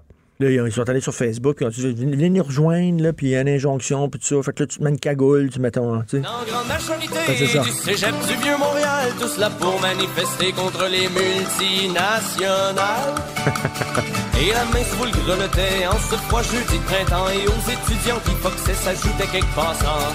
Des marxistes, léninistes, des militants pour le vote et une coupe d'écologistes ont investi le spot. On C'est ça. C'est ça. C'est ça, c'est un party. Exactement. Ils ils l'ont bien cerné, euh, les cowboys. Mais tu sais, tout ça, là, reste la faute à Justin Trudeau. Oui. Justin Trudeau, quand c'est arrivé, au lieu de se pousser pour aller quêter un siège à l'ONU, même si ça- c'est peut-être important qu'on l'ait, il aurait dû se présenter tout de suite la journée même devant les Autochtones, jaser, puis essayer de trouver une solution en leur disant, vous débarquez de là, mais on va s'asseoir, on va vous écouter, puis on va essayer de trouver une solution. Il l'a laissé traîner, et maintenant, Qu'est-ce qui fait quand on met une pomme pourrie dans une place, toutes les autres pourrissent? Ben, c'est exactement. là. Le, Canada est plein de pommes pourries qui, qui, qui, qui ont. Tu peux plus rien faire, Richard. Et, et- et- Tout est arrêté. Le- le- les gens peuvent plus voyager en train. La marchandise ne bouge plus. Le pétrole rentrera plus. Euh, Parce le- là, là, c'est une vraie crise. là. oui, oui. Mais on fait rien. Puis qu'est-ce que j'entends ce matin de Mais- Mark Miller, le, le, le, le- le- le ministre responsable? Oui. Euh, ben, ça s'en vient. Soyez Ça patient. prend s'en un vient. brin de patience. Un oui, c'est un brin de patience. Ça prend un brin de patience. Ça fait trois semaines. Il rit, il rit de nous autres en pleine face. il y a là. mille personnes. Je- on leur demande encore un petit peu brin de patience. Ça va arriver, puis j'en suis très confiant. Merci. Hey, ça, c'est 1000 un personnes ministre. ont perdu leur emploi. Il Oui. va y avoir des manques de denrées ce week-end dans les supermarchés, etc. Là, euh, ça n'a pas de bon sens. Ça n'a pas de bon Mais sens. cela dit, Justin Trudeau, il a promis mer et monde aux Autochtones quand il a été élu, puis il n'a rien Oui. fait. Fait qu'eux autres sont écœurés. Ben exactement. Puis ça va coûter combien? Ça va coûter des milliards pour les enlever de là. là. Ils se tasseront pas oui. gratuitement. Là. Bon, on a le premier ministre qu'on mérite. On n'a pas, on a- on n'avait pas d'opposition, mais c'est ça que ça donne. Félix Séguin est allé pour JE euh, en Italie. Il est allé parler à des gens qui luttent contre la mafia là-bas. Ils ont fait un reportage passionnant. Et ils disent, les gens là-bas, ils disent, vous êtes naïfs au Québec. Là. À Montréal, vous êtes naïfs. La mafia, là, nous autres, là, ils- on, on leur court après, puis on leur donne pas un break. Puis euh, s'ils essaient d'investir dans l'immobilier, ils n'ont pas le droit. On les... Tandis que nous autres, pff, pas grand problème. Oui, oui. Ben, c'est ça. Je pense qu'on. euh, C'est c'est drôle, là, parce que on, on- la mafia italienne est comme bien vue au Québec. Tu sais, c'est comme, euh, ah oui, OK, ouais, c'est un grand homme d'affaires, c'est, c'est Monsieur Risuto, puis c'est, c'est, c'est, tu sais, c'est des...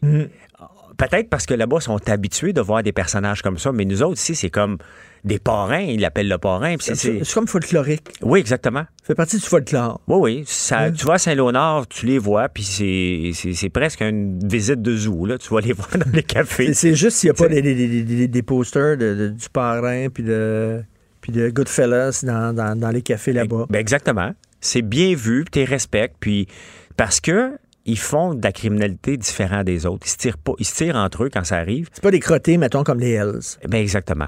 Sais? Puis c'est pas des, des super crottés comme les, les gangs de rue. Exactement. Donc, il, y a comme, il y a comme une hiérarchie des criminels. Il y a les super crottés gangs Oui. de rue, il y a les crottés, les Hells, Hells. puis il y a comme les... les- les- Ben, autres se promènent en complet cravate, donc on, on les respecte, mais ils font les mêmes crimes pareils. Ben oui. C'est la même chose. C'est les crottés qui sentent bon. Exactement. Il y a des vêtements Gucci. ils prennent des petits bon. puis C'est ça. il y, a- il y a un petit chauffeur qui vient les chercher.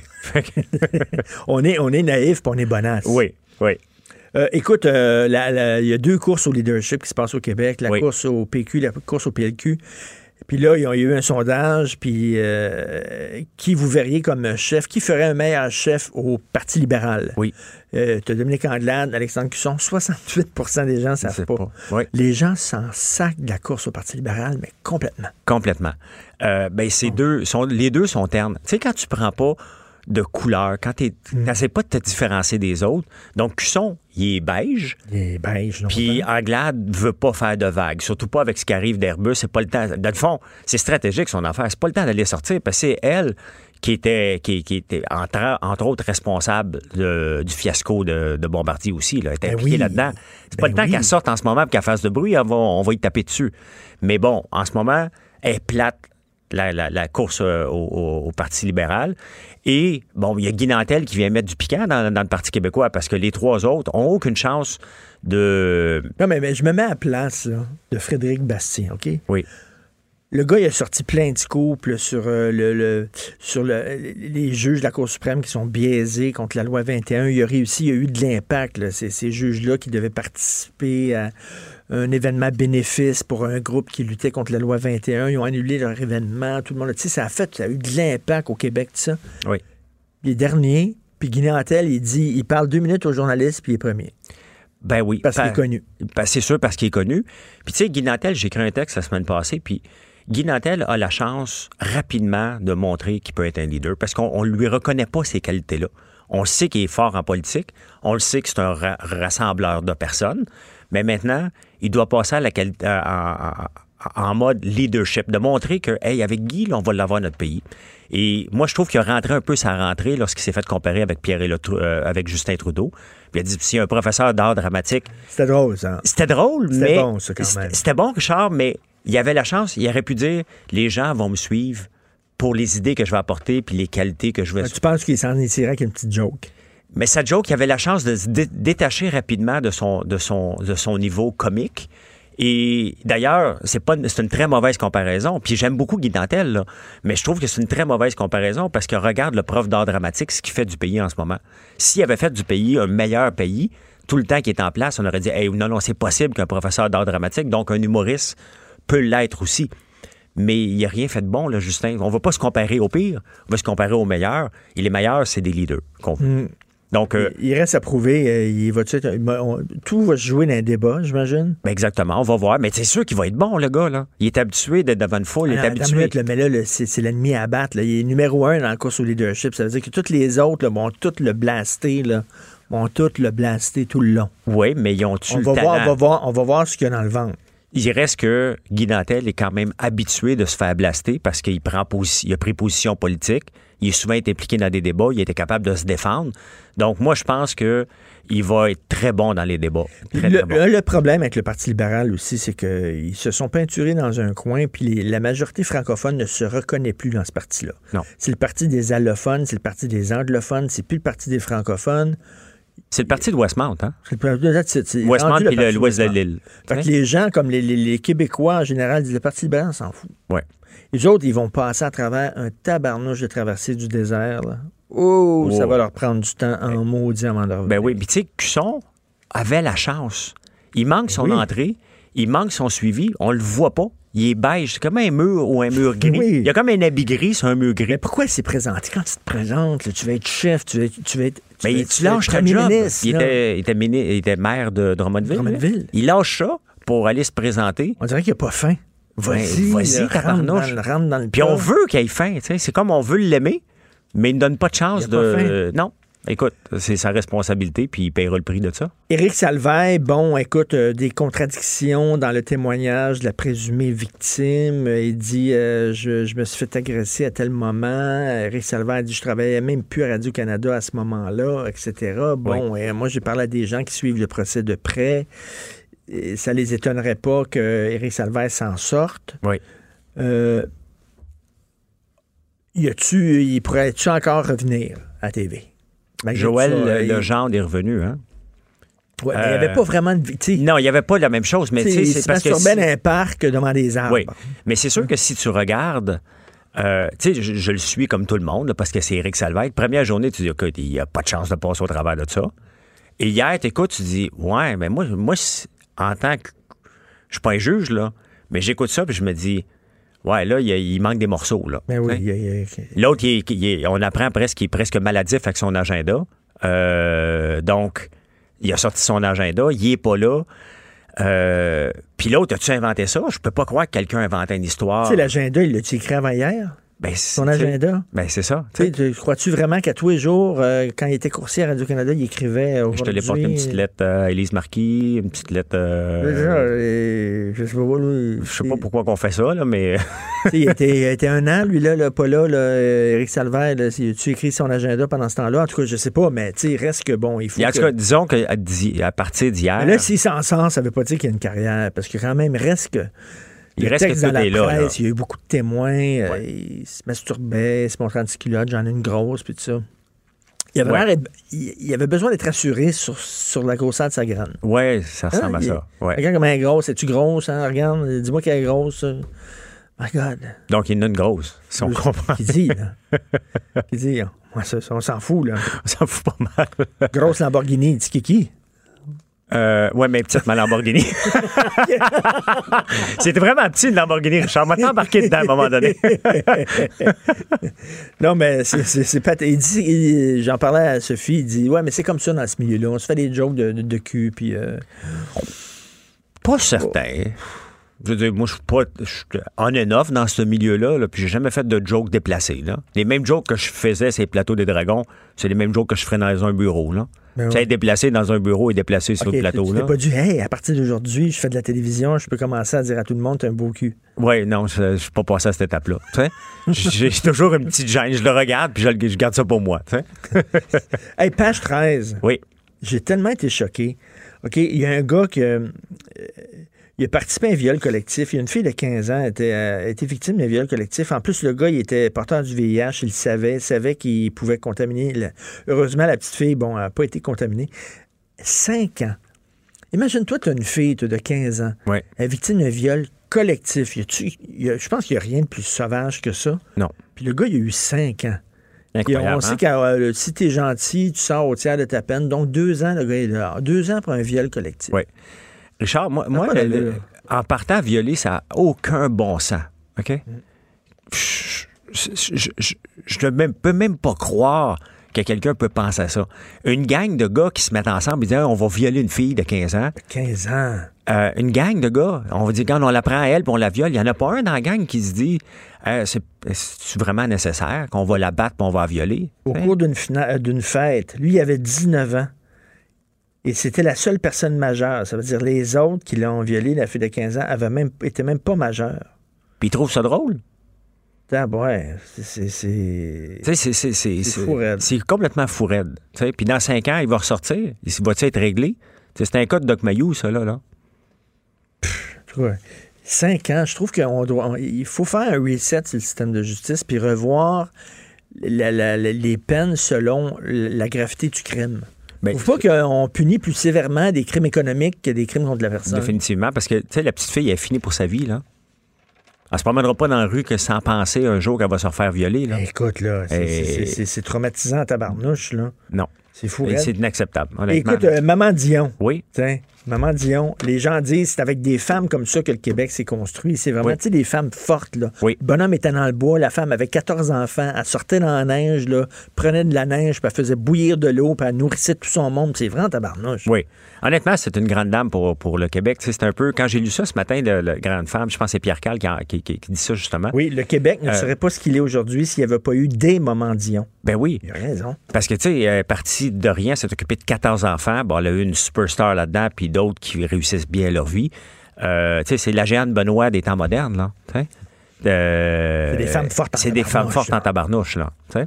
Puis bon, euh, je l'ai rencontré une fois. Une fois, j'avais été, ben, j'avais été voir Céline lorsqu'elle est revenue euh, euh, à Vegas, tu sais, quand elle a pris sa pause, puis elle est Oui, oui, oui, J'avais oui. été voir le show d'ouverture. J'avais été manger avec la famille Dion. Ah oui? Ben oui, on m'avait invité, puis je suis allé manger dans un Ah restaurant oui, avec Maman. Dion, puis avec euh, sa sœur, puis c'était cool. C'est ben, des gens comme nous autres, là, normal. là, ça a l'air que quand René a commencé à sortir avec, euh, avec Céline, euh, il passait par là. Elle t'a dû dire, là, Ben la belle-mère, là, la belle-mère, là. Ben c'est sûr, avec quoi, 16-17 ans, puis... euh, Non, non, non, non, non.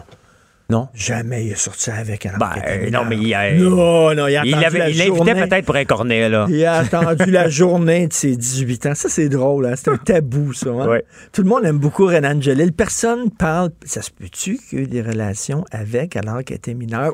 Non, non, non, non. Il, il- il allait pas prendre des cornets. C'est sûr, tu peux pas toucher à ça, là. Quand, il, quand il attendait avec sa, sa montre, puis quand elle a eu 18 ans, là, minuit moins 1, minuit moins 30 secondes, minuit moins 40. 18 Bing. ans!